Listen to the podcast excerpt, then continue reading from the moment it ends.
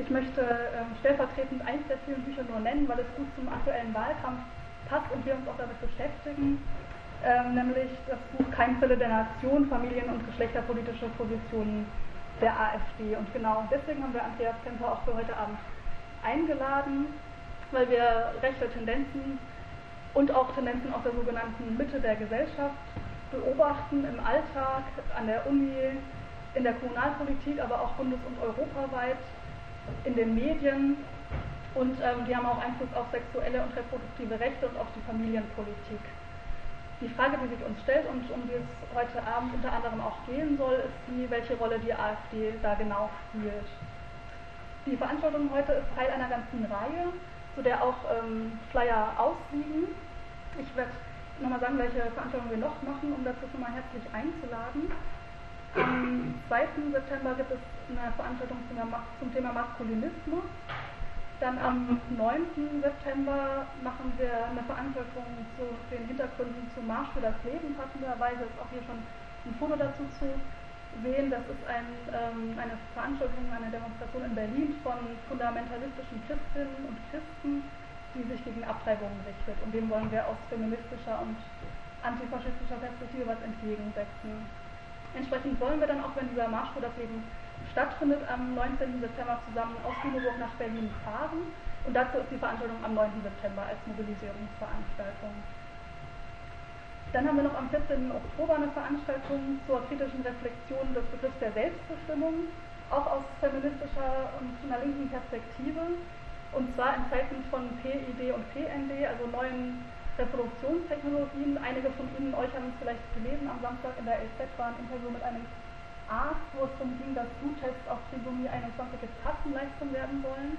Also die, man kann die seit 2012 auch schon privat bezahlen.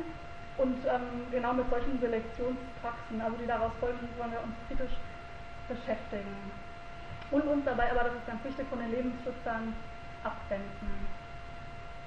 Die drei Veranstaltungen werden im Infocafé Anna und Arthur in der Katzenstraße 2 in Lüneburg stattfinden. Wie gesagt, Flyer liegen aus. Es gibt Außerdem noch ist es Wahlkampf, gerade eine sehr aktive Zeit, viele weitere Veranstaltungen. Morgen ist zum Beispiel Andreas Kemper in Uelzen zur Wirtschafts- und Sozialpolitik der AfD. Auch dazu liegen Flyer auf und wir freuen uns, wie und ihr zu weiteren Veranstaltungen auch kommt. Ähm, nun aber zur heutigen Veranstaltung erstmal. Es gibt noch techn zwei technische Sachen, nämlich äh, wird die Veranstaltung mitbeschnitten, der Vortrag und auch die Diskussionsbeiträge, wenn jemand nicht aufgezeichnet werden möchte, dann bitte ein kurzes Zeichen. Und außerdem möchten wir darum bitten, dass niemand während der Veranstaltung Fotos macht, weil wir die Dokumentation selbst übernehmen und es nicht möchten, dass äh, während der Veranstaltung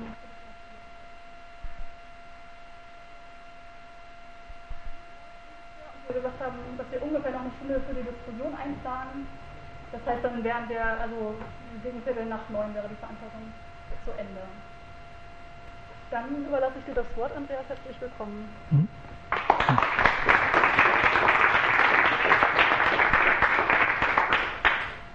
Ja, ich danke für die Einladung. Ähm, ja, zumindest selbst noch kurz. Ich ähm, befasse mich mit dem Thema organisierter Antifeminismus seit, ja, seit acht, neun Jahren jetzt. Ähm, und mit der AfD, also ich bin halt auch über den organisierten Antifeminismus auf die AfD gekommen. Ich bin also kein Parteienforscher, kein Rechtsextremismusforscher, sondern äh, befasse mich halt eher mit dem organisierten Antifeminismus, zuerst mit den Maskulisten. Maskulisten sind halt Männerrechtler oder Männerrechtlerinnen ähm, nach einer Eigendefinition, die halt sagen, heutzutage sind Männer und Jungen und Männlichkeiten die Opfer und nicht mehr Frauen und Weiblichkeit und, äh, und Mädchen. Ähm, und die Täter sind heute Täterinnen, nämlich der organisierte Antifeminismus. Und diese Form von Antifeminismus, die ist in der AfD auch präsent, aber in der AfD ist vor allen Dingen eine andere, eine andere Form von Antifeminismus präsent, nämlich der Familismus, also halt ähm, die Vorstellung, dass heute die Familie Opfer ist. Ne, die Familie ist Opfer und äh, Täterinnen sind aber auch wiederum Antifeminismus oder die Homolobby, je nachdem. Äh, oder ein Geflecht von Homolobby und, und äh, überhaupt von den Genderisten. Ähm, das war halt ein Zugang. Ein anderer Zugang ähm, war Thilo Sarrazin, weil mein eigentliches Thema ist Klassismus, also Klassendiskriminierung. Da habe ich mich halt viel mit Thilo Sarrazin befasst und die AfD ist ja quasi die Sarrazin-Partei, nur ohne Thilo Sarrazin, weil Thilo Sarrazin sagt, er ist halt deswegen in der SPD und bleibt in der SPD, weil in der AfD gibt es genügend wirtschaftlichen Sachverstand, den es in der AfD, äh, den es in der SPD nicht gibt und deswegen bleibt er in der SPD. Aber so gesehen, davon abgesehen ist halt, denke ich, die AfD auch ähm, ja, in anderen Bereichen sehr schwierig. Also nicht nur jetzt über den, ich, nicht nur im Bereich Antifeminismus, aber ich beziehe mich jetzt nur auf Antifeminismus. Ich werde darüber jetzt eine Stunde erzählen. Werde zuerst eingehen auf das Parteiprogramm. Die AfD gibt es ja seit, ja, seit Januar 2013 haben sie sich zum ersten Mal konstituiert. Direkt nach dem Landesparteitag hier in Niedersachsen in Hannover haben die, ähm, sind die ja damals angetreten, noch mit, als Wahlbündnis zusammen mit den Freien Wählern. Bernd Lucke der hier in der Gegend wohnt, äh, ist damals, war damals auf Listenplatz 3. Das hat dann nicht funktioniert mit den Freien Wählern und gleich am Wahlabend haben die beschlossen, eine eigene Partei aufzubauen, haben aber jetzt seit drei Jahren erstmalig halt ein Parteiprogramm. Und das Parteiprogramm werde ich zuerst darstellen hinsichtlich ähm, geschlechterpolitischer Darstellung, äh, Vorstellungen, Ideologien und so weiter. Ähm, werde dann noch später dann eingehen auf die Ideologen und Ideologinnen und Netzwerke innerhalb der AfD weil ich halt denke, ähm, Programme sind auch so eine Art Waschzettel. Ne? Also mit Programmen wollen sich Parteien auch verkaufen. Deswegen ähm, darf, man, darf man Programme nicht wirklich ähm, ähm, so ernst nehmen, wie das einige Parteienforscher machen, die sich nur an Programmen abarbeiten. Sondern man muss auch gucken, was sind das eigentlich für Netzwerke, auf die sich halt die AfD beruft, aus denen die AfD kommt, aus denen halt die Protagonisten, Protagonistinnen der AfD kommen. Was wollen die tatsächlich? Ne?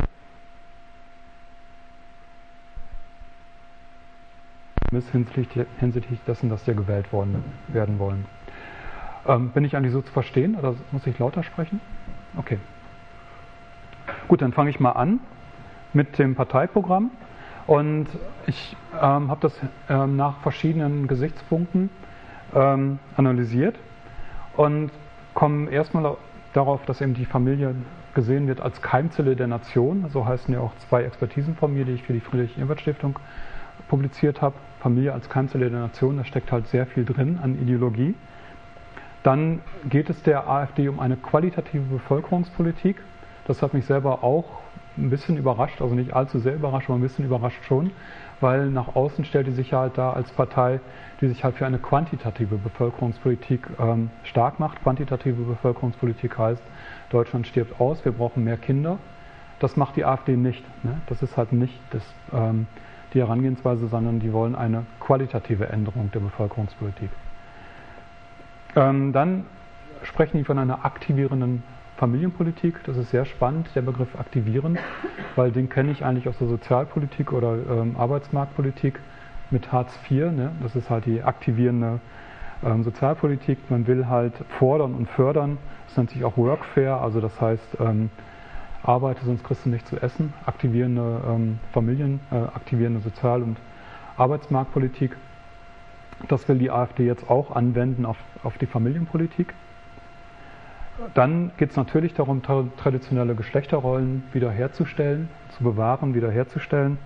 Und schließlich geht es um eine Ideologisierung von Bildung und Forschung.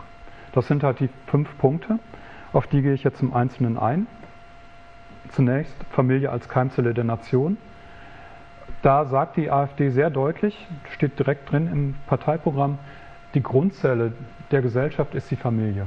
Ne? Also die gesellschaftliche Grundeinheit ist nicht das Individuum, sondern die Familie. Das ist halt sehr wichtig. Und wenn man sich das klar macht, wie halt da gedacht wird in der AfD, dann erklärt sich auch sehr viel. Zum Beispiel das Rentensystem erklärt sich dann, weil ja eigentlich ähm, Rente und Kapitalismus ja eigentlich Widersprüche sind. Ne? Der Kapitalismus sagt ja eigentlich von seiner Ideologie her, vom Tellerwäscher zum Millionär, ist, äh, Leistung ist, äh, man wird für seine Leistung bezahlt und dann dürfte es ja eigentlich kein, keine Erbschaft geben, weil Erbschaft fällt dann mehr zu. Ne? Man leistet ja nichts für die Gesellschaft, es sei denn, man vermeidet es, sich allzu sehr mit seinen Vorfahren zu streiten. Aber es ist ja nicht wirklich Leistung, vielleicht doch, aber ist jedenfalls nicht so gemeint als Leistung. Ähm, und das ist halt ein Widerspruch. Das wurde damals auch schon lang diskutiert bei den Ordoliberalen ähm, Und einer der Vordenker der, der Ordoliberalen, die sehr wichtig sind für die äh, AfD, ist der Friedrich August von Hayek. Und der hat damals gesagt, doch, Erbe ist halt was Vernünftiges, das gehört dazu und ähm, ist aber auch tatsächlich ein, eigentlich ein Widerspruch. Es sei denn, man geht nicht vom Individuum aus, sondern man geht von der Familie aus, dann macht es halt Sinn zu sagen, okay, Erbschaft ist, äh, ist Leistung, ne, weil die Familie hat ja was dafür getan und dann äh, ist es halt äh, tatsächlich Leistung, wenn man halt als Kernelement die Familie sieht und nicht das Individuum. Und da geht es ähm, um sehr hohe Beträge. Es sind halt in diesem Jahrzehnt werden drei Billionen Euro vererbt. Allerdings nur in der einen Hälfte der Bevölkerung. Die andere Hälfte der Bevölkerung hat kein Geld mehr, hat kein Vermögen. Das einzige Vermögen, was man dann noch hat, das geht dann wahrscheinlich für die Beerdigung drauf, was man dann erbt. Das heißt, die Hälfte der Bevölkerung hat keinen, wird nichts erben. Die andere Hälfte der Bevölkerung wird drei Billionen Euro vererben. Das sind drei Millionen mal Millionen. Da werden quasi drei Millionen Millionäre durch Nichtstun hergestellt. Die erben einfach nur. Oder kann man auch anders, 3000 mal Milliarden, ja, 3000 Milliarden. Also es sind unglaubliche Summen, die da vererbt werden. Und die AfD geht hin und sagt, äh, wir wollen Erbschaftssteuer komplett streichen. Ja, das soll komplett gestrichen werden. Und das ist halt logisch vor dem Hintergrund, dass sie eben sagt, die Familie ist die Keimzelle der Nation. Es gibt überhaupt keine Individuen, ne, sondern die Familie. Ähm, Entsprechend ähm, beklagen die halt auch, dass die generelle Betonung der Individualität in unserer Gesellschaft die, ähm, diese Grundeinheit der Familie untergräbt. Ne? Das ist halt, äh, sehen halt eine Untergrabung, wenn das Individuum betont, äh, wenn das auf das Individuum eingegangen wird. Und das ist halt eine sehr vormoderne Position, weil mit der französischen Revolution ist halt nach und nach eben äh, klar geworden, es gibt halt Menschenrechte. Die Menschenrechte beziehen sich nicht auf Familien, die Menschenrechte beziehen sich auf Individuen. Und die sind halt universell, die gelten weltweit. Und äh, seither haben wir halt ein Denken, was halt davon ausgeht, dass die Grundeinheit der Gesellschaft das Individuum ist. Und wir leben halt in einer Weltgesellschaft. Wir leben nicht in einer Nation.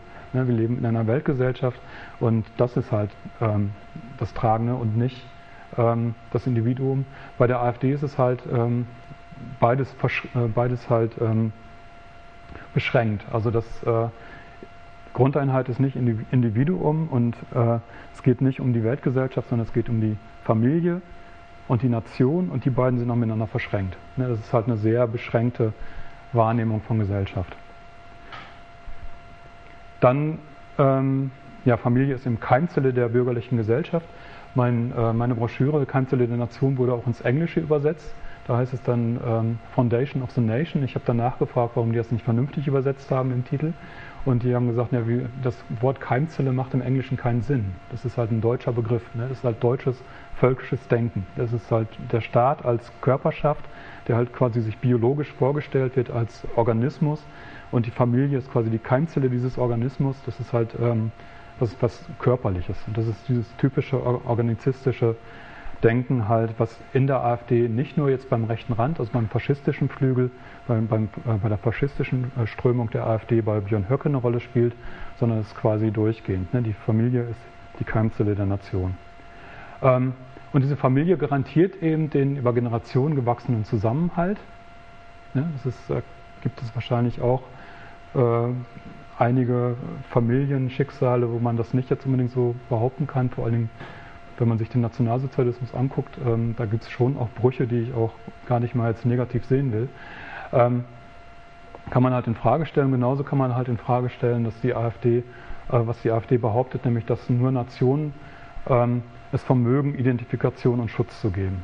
Also auch vor dem, äh, wenn man sich die deutsche Geschichte anguckt, ich bin eigentlich ganz froh, dass, äh, dass es nicht nur die deutsche Nation gegeben hat, die sondern dass es eben, es gab eben auch Alliierte und die haben sehr viel mehr Schutz gegeben als äh, die deutsche Nation im Nationalsozialismus. Ne? Also das, das sind halt alles Ideologien, die die AfD da verbreitet. Die Familie garantiert die über Generationen äh, gewachsenen Zusammenhalt und nur die Nationen können Schutz geben. Ist meiner Meinung nach völliger Quatsch. Und auch die Identifikation, also ich sehe mich in erster Linie nicht als Deutscher. Ne? Und ich sehe mich, was weiß ich, also Deutsch wäre dann vielleicht mal irgendwann ganz weit hinten, vielleicht auch gar nicht in der Spiel eine Rolle spielen, aber das ist nicht die einzige Identifikationsmöglichkeit. Gut, ähm, aus dem Ganzen leiten die dann ab, dass der souveräne Nationalstaat eben ein Abstammungsprinzip braucht. Und da sagen die auch deutlich, wir müssen zurück zum Abstammungsprinzip, zu dem alten Blutrecht. Das seit 2000 ist das Abstammungsprinzip, was eigentlich nur noch in Deutschland und in Österreich wirklich eine Rolle spielt, ähm, ist es ein bisschen ähm, in Schwanken geraten. Wir haben nicht mehr das reine Abstammungsrecht. Abstammungsrecht heißt, Deutscher kann nur werden, wer deutsche Vorfahren hat. Und ähm, das ist in Vereinigten Staaten ganz anders. Wer in den Vereinigten Staaten geboren wird, ist automatisch qua Geburt US-Amerikaner, US-Amerikanerin. Und das ist halt, äh, also die, die AfD sagt halt, wir wollen wieder zurück zum Abstammungsprinzip, wie das vor 2000 galt. Ne, das, ähm, Deutscher kann nur werden, wer deutsches Blut hat. Ähm, und Bindungsfähigkeit, ein weiterer Begriff, der in der AfD sehr wichtig ist. Und Bindungsfähigkeit gleich in zweierlei Hinsicht. Einerseits sagen die halt, eine Familie, also Kinder brauchen Vater und Mutter. Da greifen die halt Positionen auf aus dieser Vaterrechts- oder ähm, äh, vor allen Dingen aus, aus, der Männerrechtsbewegung, aus diesem Maskulismus. Die sprechen dann vom P PAS, vom Parental Alienation Syndrom. Ähm, das ist halt so eine ja, vermeintlich festgestellte Krankheit. Ähm, die ist aber sehr umstritten und das heißt, wenn Kinder nicht Vater und Mutter haben, werden die krank. Ne? Also wenn halt Kinder nur bei der Mutter aufwachsen oder nur bei dem Vater aufwachsen oder wenn es halt ähm, Regenbogenfamilien sind, also mit zwei schwulen Vätern oder zwei schwulen, äh, zwei lesbischen Müttern, ähm, dann werden die auf jeden Fall krank. Das ist das Parental Alienation Syndrom. Also ich, ja? Kannst du mir ganz kurz sagen, welche Familien du so verwendet, die denn überhaupt die AfD? Weil Regenbogenfamilien, die gesagt, ja. Ja, genau. Genau, das ist halt wichtig. Die AfD ist natürlich, äh, die äh, vertreten ähm, nur eine Familienposition, nämlich nur Vater, Mutter, Kind. Das ist halt die, die Familie. Also Patchwork-Familien, Alleinerziehende, Regenbogenfamilien, das ist halt alles nicht Familie, das ist halt irgendwas, aber nicht Familie im eigentlichen Sinn.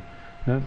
Bindungsfähigkeit, auf der einen Seite eben Bindungsfähigkeit, Kinder brauchen Vater und Mutter, bis zum 18. Lebensjahr wahrscheinlich, sonst werden die krank. Und ähm, wichtig dann auch noch, eigentlich brauchen die eben äh, vor allem die Mutter. Also in dem Parteiprogramm kommt immer wieder vor, dass, äh, ähm, dass Mütter wieder Mütter sein dürfen. Da steht nirgendwo drin, dass äh, Väter wieder Väter sein dürfen, sondern es geht um Mütterlichkeit.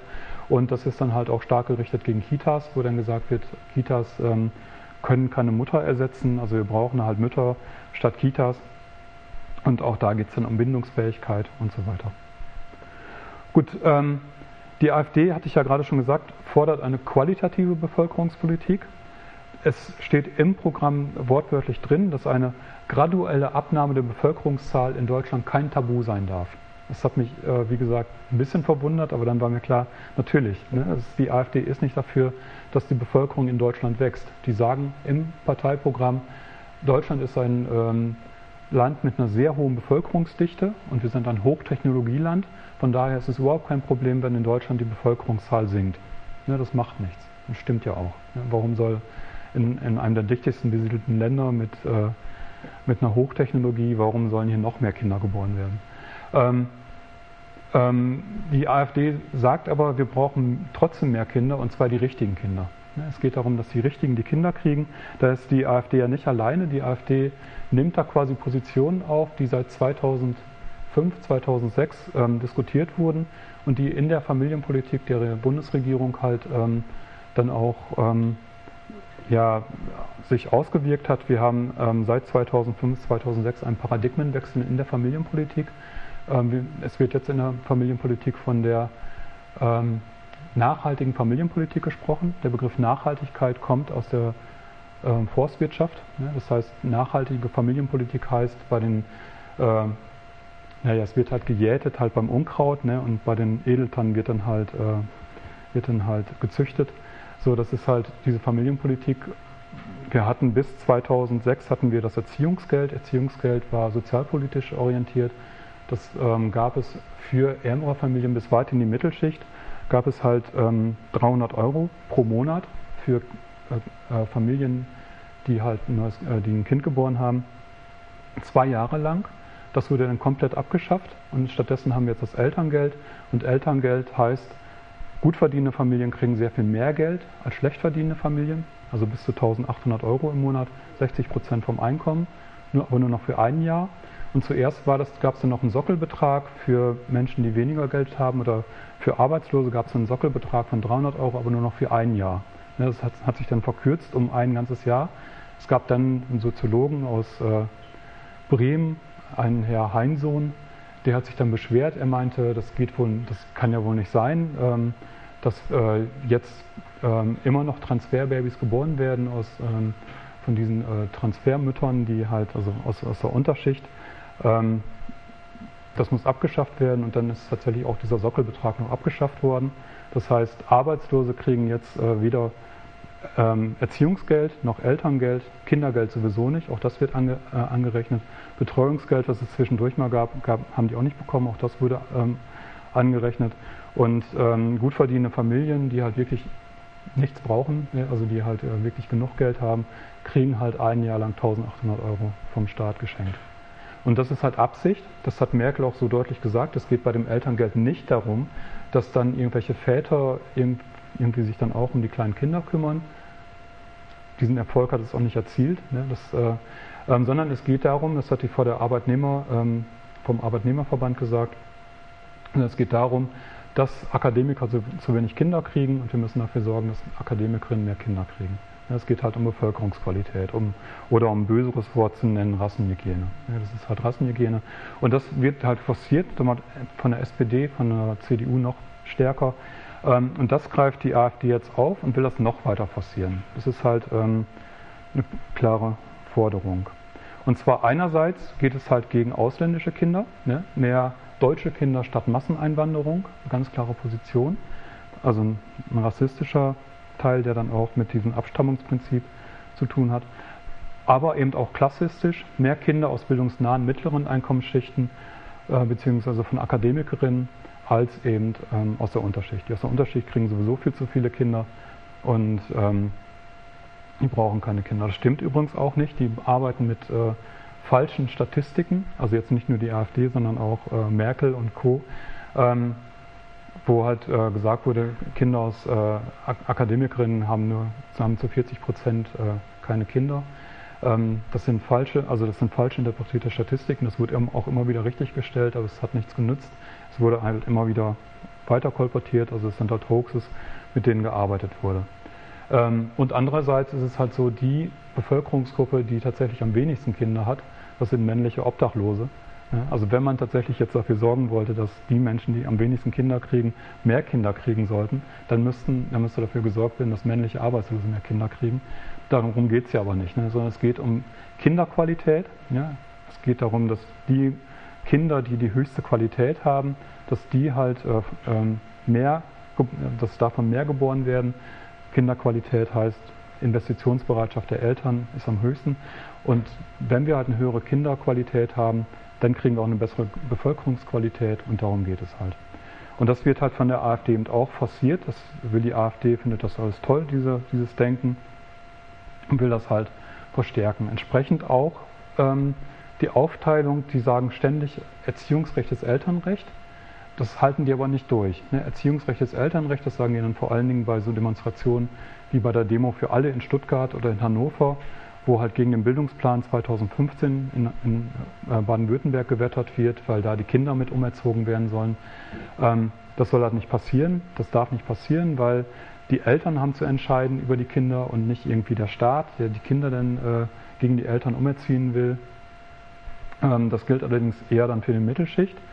Für die Unterschicht geht es dann halt eher darum, dass das Strafmündigkeitsalter auf. Ups, na, jetzt habe ich es weggeklickt dass das Strafmündigkeitsalter auf zwölf Jahre gesenkt werden soll.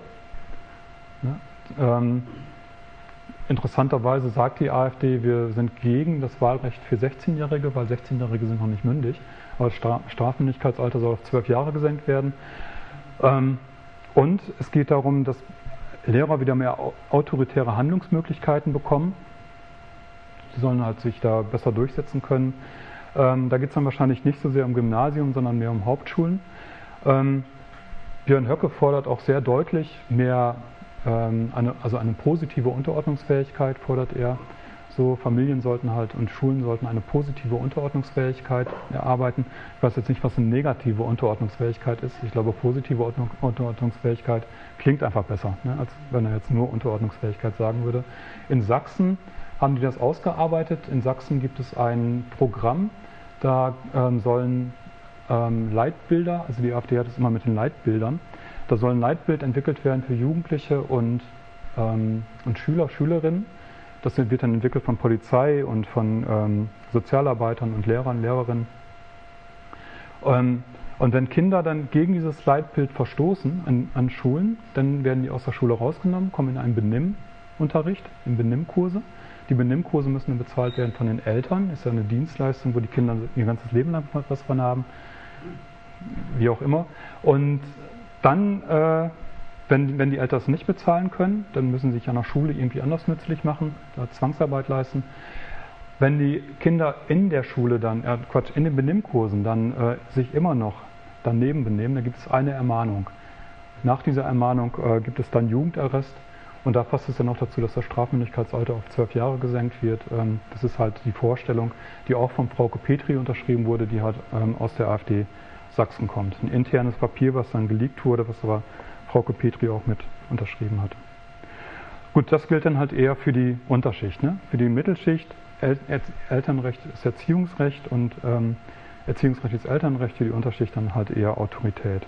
Also preußische Tugenden. Ne? Fleiß, Tugend, äh, Fleiß, ähm, Pünktlichkeit, das gehört noch dazu, Ordnung, ähm, Gehorsam und so weiter.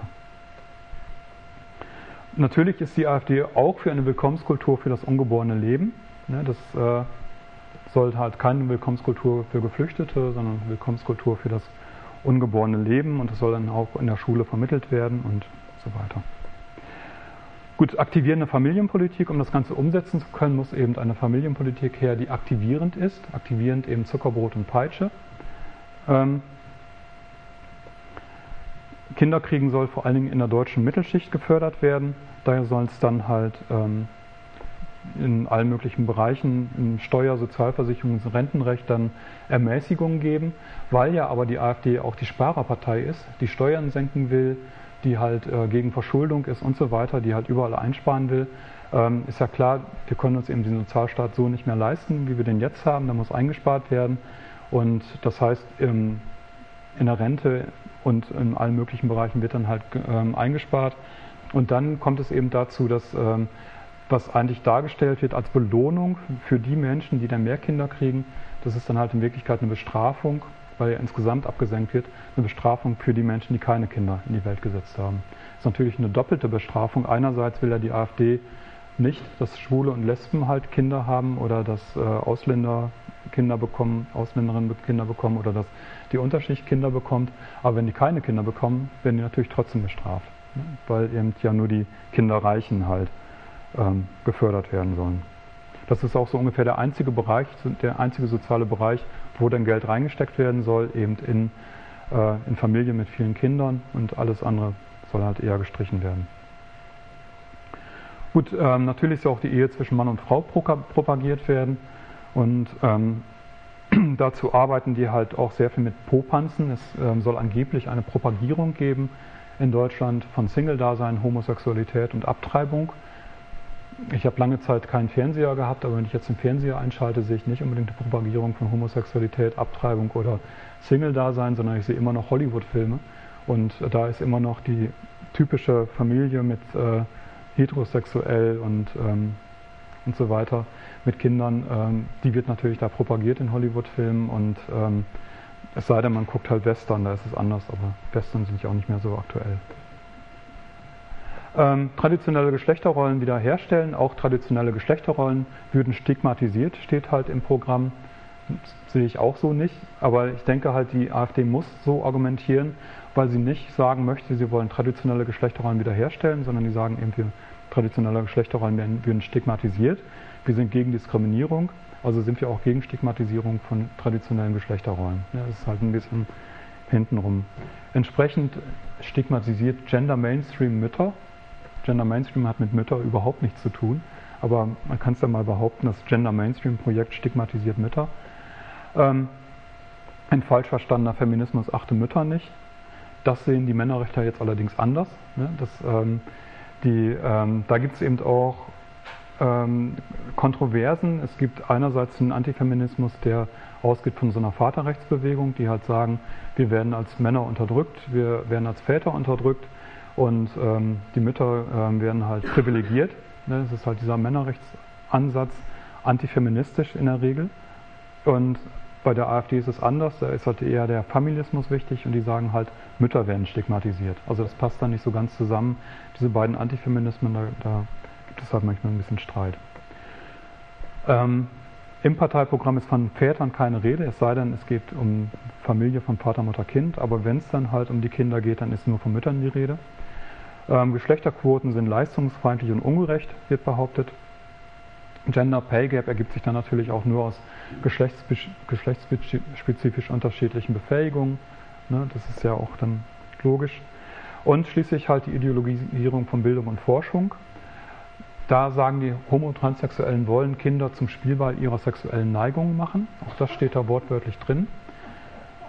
Ähm, LGBTI seien halt nur eine lautstarke Minderheit ne, die halt ein bisschen frech geworden sind, steht jetzt nicht drin, aber die halt ähm, sich halt letztlich eben der Mehrheit anpassen müssen. Ne, da werde ich werd gleich nochmal was vorspielen, wo das dann auch genauso gesagt wird. Ne. Ist halt nur eine verschwindend kleine Minderheit, die soll sich mal nicht so wichtig nehmen und so weiter. Die einseitige Vorhebung der Homo- und Transsexualität sowie eine ideologische Beeinflussung durch das, durch das Gender Mainstream müssen aus dem Bildungsbereich entfernt werden, sowohl aus der Schule als auch aus den Hochschulen. Ähm, das Leitbild der traditionellen Familie soll halt aufrechterhalten werden. Traditionelle Familie hat es eigentlich so nie gegeben. Wer sich mit, mit, der Geschichte von Familien beschäftigt hat, sieht eben, äh, dass es halt ähm, diese, diese Hollywood-Familie, die gab es eben in der, weder in der Antike noch gab es sie durchgehend im 19. Jahrhundert. Es gab dann Anfang des 20. Jahrhunderts die Krupp, ähm, die Krupp-Siedlung, wo dann halt der Arbeiterschicht nach und nach beigebracht wurde, Familie zu spielen. Die traditionelle Familie hat es aber so eigentlich nie gegeben. Ne? Das ist, aber das soll halt wiederhergestellt werden im Sinne der AfD. Und zwar in, in der Bildungspolitik soll das halt propagiert werden. Das heißt, eine, es ist eine Ideologi Ideologisierung ähm, der Bildung. Gleichzeitig fordern sie die Beendigung staatlicher Ausgaben für pseudowissenschaftliche Gender Studies, also Geschlechterforschung im Bereich Soziologie oder Literatur oder Geisteswissenschaften. Das soll alles abgeschafft werden. Geschlechterforschung darf es dann wahrscheinlich nur noch geben in äh, bestimmten Teilbereichen äh, der Biologie. Bestehende, bestehende Gender-Professuren sollen nicht mehr nachbesetzt, laufende Gender-Forschungsprojekte nicht weiter verlängert werden. Also ein direkter Eingriff halt in die Freiheit der Wissenschaft. Und zum Schluss noch keine Verhunzung der deutschen Sprache. Ja, also das ist halt das ähm, Programm der AfD, das steht da alles wortwörtlich drin, das habe ich jetzt nicht irgendwie großartig interpretiert, also schon interpretiert, aber eben bezogen auf tatsächliche ähm, Zitate. Gut, ähm, dahinter steckt noch eine ganz eine Ideologie, das ist die Ideologie des Antigenderismus. Beim Begriff Antigenderismus muss man vorsichtig sein, weil ähm, der Begriff Antigenderismus könnte ähm, einen dazu verleiten, davon auszugehen, dass es einen Genderismus gibt. Und Genderismus gibt es natürlich nicht. Also was soll das sein, Genderismus? Der Begriff Gender wurde eingeführt oder wurde halt stark gemacht in soziologischen Schriften oder in anderen ähm, ähm, Disziplinen als ähm, Gegenbegriff zu Sex, wobei Sex meint eben das biologische Geschlecht und Gender meinte das äh, sozial hergestellte Geschlecht. Deswegen war der Begriff Gender wichtig.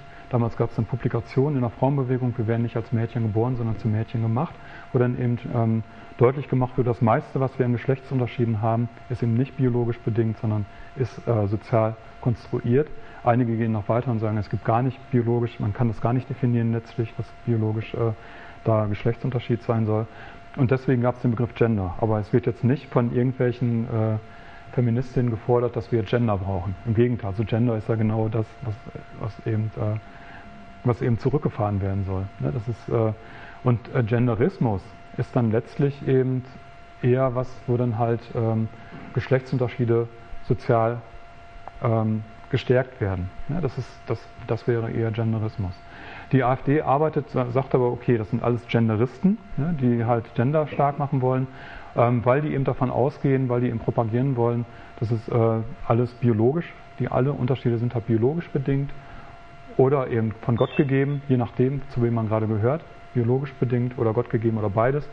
Ähm, deswegen lehnen die den Begriff Gender ab und deswegen sind die halt Anti-Genderisten. Also aber Genderismus gibt es eben nicht. Deswegen darf man auch Antigenderismus nicht auseinanderschreiben mit Bindestrich, weil das, dann suggeriert man noch mehr, dass es halt ein Anti, ähm, äh, dass es einen Genderismus gibt. Ähm, ähnlich ist es übrigens bei Antisemitismus. Es gibt ja auch keinen Semitismus in dem Sinne, aber es gibt halt einen Antisemitismus und der Antisemitismus ist ja keine Gegenbewegung gegen einen Semitismus.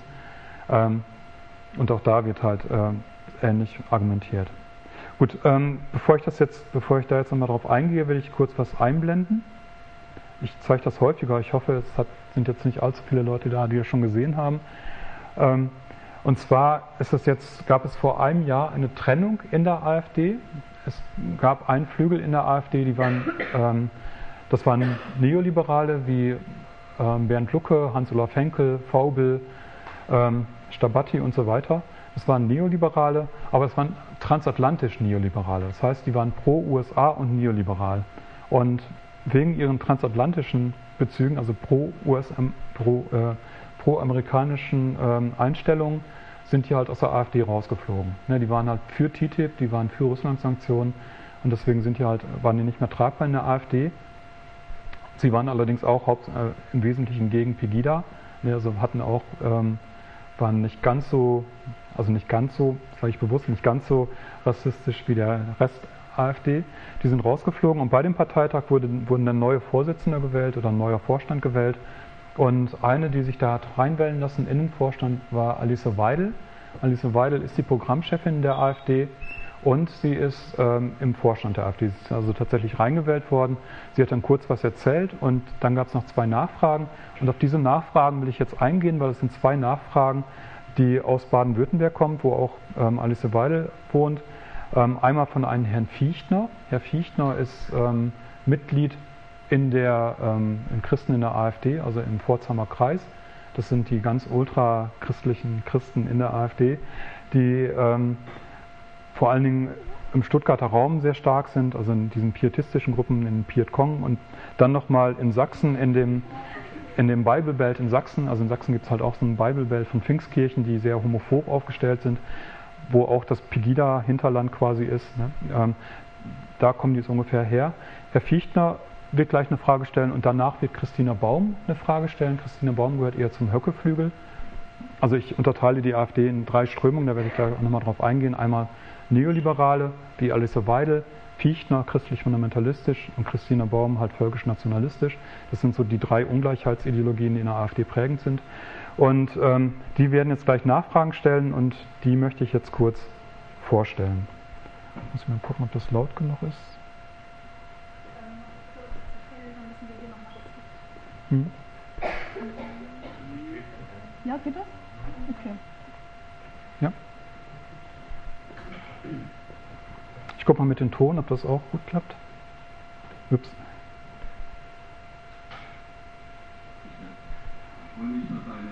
Ist das laut genug? Schwerpunkt auf die Freiheit des Individuums und die Vertragsfreiheit setzen könnte. Mich würde interessieren, die Taz schreibt heute, dass der Mitgliederparteitag gezeigt hätte, worauf die Mitglieder der AfD alles einen Hass entwickelt hätten, unter anderem auf Frauen mit Karriere. Was sagen Sie zu, dieser, zu diesem Statement? Sind Sie vielleicht per Quote dort gelandet, wo Sie sind? Bitte äußern Sie sich dazu. Was ist denn das für eine Frage? Sicherlich keine Quote. Das ist natürlich kompletter Unsinn. Sondern der liberale Flügel der AfD, ähm, den wir gerade gesehen haben mit Alice Weidel, der ist dann gewählt worden. Und Alice Weidel lebt mit einer Frau aus Sri Lanka zusammen und hat mit ihr zusammen ein Kind. Ja, das ist halt, ähm, deswegen denke ich, was sie da erzählt hat, das ist gar nicht ihr, wirklich ihre Meinung. Sie hat halt genau gewusst, welche Knöpfe sie bedienen muss, um halt gewählt zu werden. Und die beiden Nachfragen waren ja dann noch tatsächlich Gender-Fragen, Anführungszeichen. Und ähm, sie ist dann auch gewählt worden. Ne? Sie ist dann, obwohl sie eben lesbisch ist, ein, ein Kind mit einer Frau aus Sri Lanka hat, ähm, gewählt worden. Aber ähm, dadurch, dass sie diese Rede gehalten hat, kann man genau sehen, was eigentlich Antigenderismus ist, weil sie da wirklich alles bedient hat, was man bedienen muss. Naja, das fängt halt an mit dieser Immunisierung. Ähm, mit der Immunisierung. Wer liest sowas? Hören sie gar nicht mehr hin. Ne? Spiegel müssen sie nicht mehr lesen. Taz, Fatz, ne? wer liest sowas noch? Ich meine, es gibt ja Kopfverlag, es gibt ja Kompakt und so weiter, es gibt ja junge Freiheit. Da muss man ja keine Taz oder Fatz oder Welt oder was weiß ich lesen. Ne? So, ich höre hören Sie gar nicht mehr hin, ich bin, ich bin fertig. Ne? Also so. Powerformen brauchen keine Quote, das ist ein typisches älteres Argument, hat dann auf Beatrix von Storch und Frauke Petri äh, verwiesen. Interessanterweise hat Frauke Petri, bevor sie in die AfD gegangen ist, bevor es die AfD gab, hat sie ähm, im, Land Niedersachsen, in Land, im Land Sachsen ähm, einen Antrag gestellt für den Gründerinnenpreis des Landes Sachsen, also für den Gleichstellungspreis des Landes Sachsen, hat den auch bekommen, ist dann äh, gewählt worden, ist dann äh, war dann automatisch drin in einem Gremium, wo halt der nächste Gleichstellungspreis vergeben werden soll. Und in der Zeit hat sie halt Interviews gegeben für die Quote und ähm, hat erzählt, sie als Frau wieder halt von Banken keinen Kredit kriegen, weil sie ja Kinder kriegen könnte. Und das, da gibt es ganz viel Unterdrückung und so weiter. Ne, das ist halt, ähm, die war dann quasi für die Quote natürlich. Und äh, auch, auch bei Frau Petri denke ich halt, ähm, die spielt sehr viel. Ne? Also es ist halt, ähm, die könnte auch in jeder anderen Partei sein. Beatrix von Storch nicht. Bei Beatrix von Storch ist alles ernst gemeint, was sie sagt. Es ist halt, ähm, die ist wahrscheinlich wirklich auch gegen Quote. Also Powerfrauen brauchen keine Quote. Dann Gender, das war ganz spannend. Das passiert eigentlich jedes Mal, wenn ich das zeige. Ähm, sowohl hier als auch ähm, da beim AfD-Parteitag löst Gender halt ein Lachen aus. Ne? Ähm, ich denke halt hier, weil ähm, klar ist, da kommt jetzt gleich was ganz Schlimmes. Und ähm, bei, bei der AfD ist es so, die haben den Begriff Gender als quasi als Kofferwort genommen, als leeren Signifikanten. Man kann da alles Mögliche reinpacken. Ja, und es wird halt lächerlich gemacht, man lacht darüber. Die einen denken, okay, Gender meint äh, Sprachverhunzung, die zweiten meinten, Gender meint äh, ähm, äh, was weiß ich, Bildungspolitik, ne, das eben äh, die Dritten meinen dann ähm, mit Gender, Quotenpolitik und so weiter. Man kann alles Mögliche reinpacken. Und ähm, bei, bei, bei äh, Alice Weidel war dann Gender gleichgesetzt mit Frühsexualisierung. Gender, Frühsexualisierung. Wenn man sich überlegt, warum der Begriff Gender so stark gemacht wurde halt im Feminismus, ähm, dann ging's, da ging es ja da, genau darum, eben zu sagen, hier ähm, wir wollen mehr Freiheit. Ne? Also Mädchen müssen sich nicht verhalten wie, wie Mädchen, die müssen kein pinkes Spielzeug haben, die müssen kein, nicht angezogen werden wie Prinzessin oder mit Barbie spielen. Ne? Da, da geht es ja um, um Freiheit. Und ähm, bei der Frühsexualisierung, ähm, was dann halt von, von, von Alice Weidel dann direkt angesprochen wurde, Gender, Frühsexualisierung, da wird dann unterstellt, der Feminismus heute will eine Frühsexualisierung oder die Homo-Lobby will eine Frühsexualisierung von Kindern. Und dabei ist genau das Gegenteil ja der Fall. Es geht ja halt nicht um, um eine Festlegung auf Sex oder auf Gender, sondern es geht ja um Freiheit. Ähm, die AfD hingegen macht genau das Gegenteil. Die sagen eben, ähm, wenn halt solche Demonstrationen wie die, Demo für alle stattfindet, dann gibt es halt Marken, bestimmte Marker, das ist halt pink und blau. Es gibt so pinke und blaue Luftballons. Mit den pinken, blauen Luftballons soll halt dargestellt werden, es gibt eben Mädchen, die sind pink und es gibt Jungen, die sind blau oder äh, Military Look. Ja, Military Luftballons haben sie nicht, aber sind halt blau. Pink und blau, das sind halt, äh, das soll halt symbolisieren, dass Mädchen und Jungen sind halt unterschiedlich und die ergänzen sich, die sind komplementär und so sollen die halt erzogen werden. Und wenn die nicht so erzogen werden, dann ist das Ideologie. Ne? Das ist halt Genau das Gegenteil ist eigentlich der Fall. Ähm, was da drin steht in diesen Broschüren, ne, das ist, sie hat überhaupt nicht ausgeführt, was da drin steht. Ja, hatte auch nur drei Minuten Zeit, aber ähm, da wird extrem viel mit Hoaxes gearbeitet. Es gibt zum Beispiel eine Broschüre der GEW, die haben ähm, zur Sensibilisierung von äh, Jugendlichen und Kindern halt ähm, hinsichtlich äh, Homosexualität, wo sie ähm, sich überlegt haben, okay, Kinder, also nicht nur Kinder, auch Erwachsene werden halt immer wieder mit bestimmten Fragen, also die schwul oder lesbisch sind, werden immer mit, wieder mit bestimmten Fragen halt konfrontiert. Ähm, wann hast du zum ersten Mal erfahren, dass du schwul bist? Ähm, was sagen deine Eltern dazu? Liegt es daran, dass deine Eltern sich haben scheiden lassen? Bist du damit schon mal zum Arzt gegangen und so weiter? Ne? Das heißt, es wird immer wieder konfrontiert. Und ähm, im GEW, weil sie heterosexuell sind. Ne? Das ist äh, da, also da wird halt sehr viel mit ähm, Hoaxes gearbeitet, mit äh, bewusst falschen Darstellungen, Verdrehungen von Tatsachen. Oder es wird einfach nur gesagt, was da drin steht. Es geht viel um Schulkampf, da war Christa Mewis schon 78 mit dabei, die auch heute noch eine wichtige Rolle spielt beim Antigenderismus, beim Anti, äh, beim Anti, Antigenderismus, beim Antifeminismus. Ähm, Antigenderismus als Verschwörungsideologie, da wurde verwiesen auf ein Video von Thomas Erhahn, der ist Mitglied hier im, ich glaube sogar im Vorstand der AfD in Niedersachsen, das spielt auf jeden Fall eine wichtige Rolle. Und ähm, der hat ein Video gedreht für die AfD Niedersachsen, das könnt ihr auch nachgucken im, ähm, auf der Homepage der AfD Niedersachsen. Da wird halt erklärt, was Gender ist oder was äh, die Genderisten wollen. Ne? Das ist halt diese ähm, antigenderistische Verschwörungsideologie, die wird da halt voll ähm, ausgefahren. Und das Spannende dabei ist, es gibt sehr viele Parallelen zum Antisemitismus.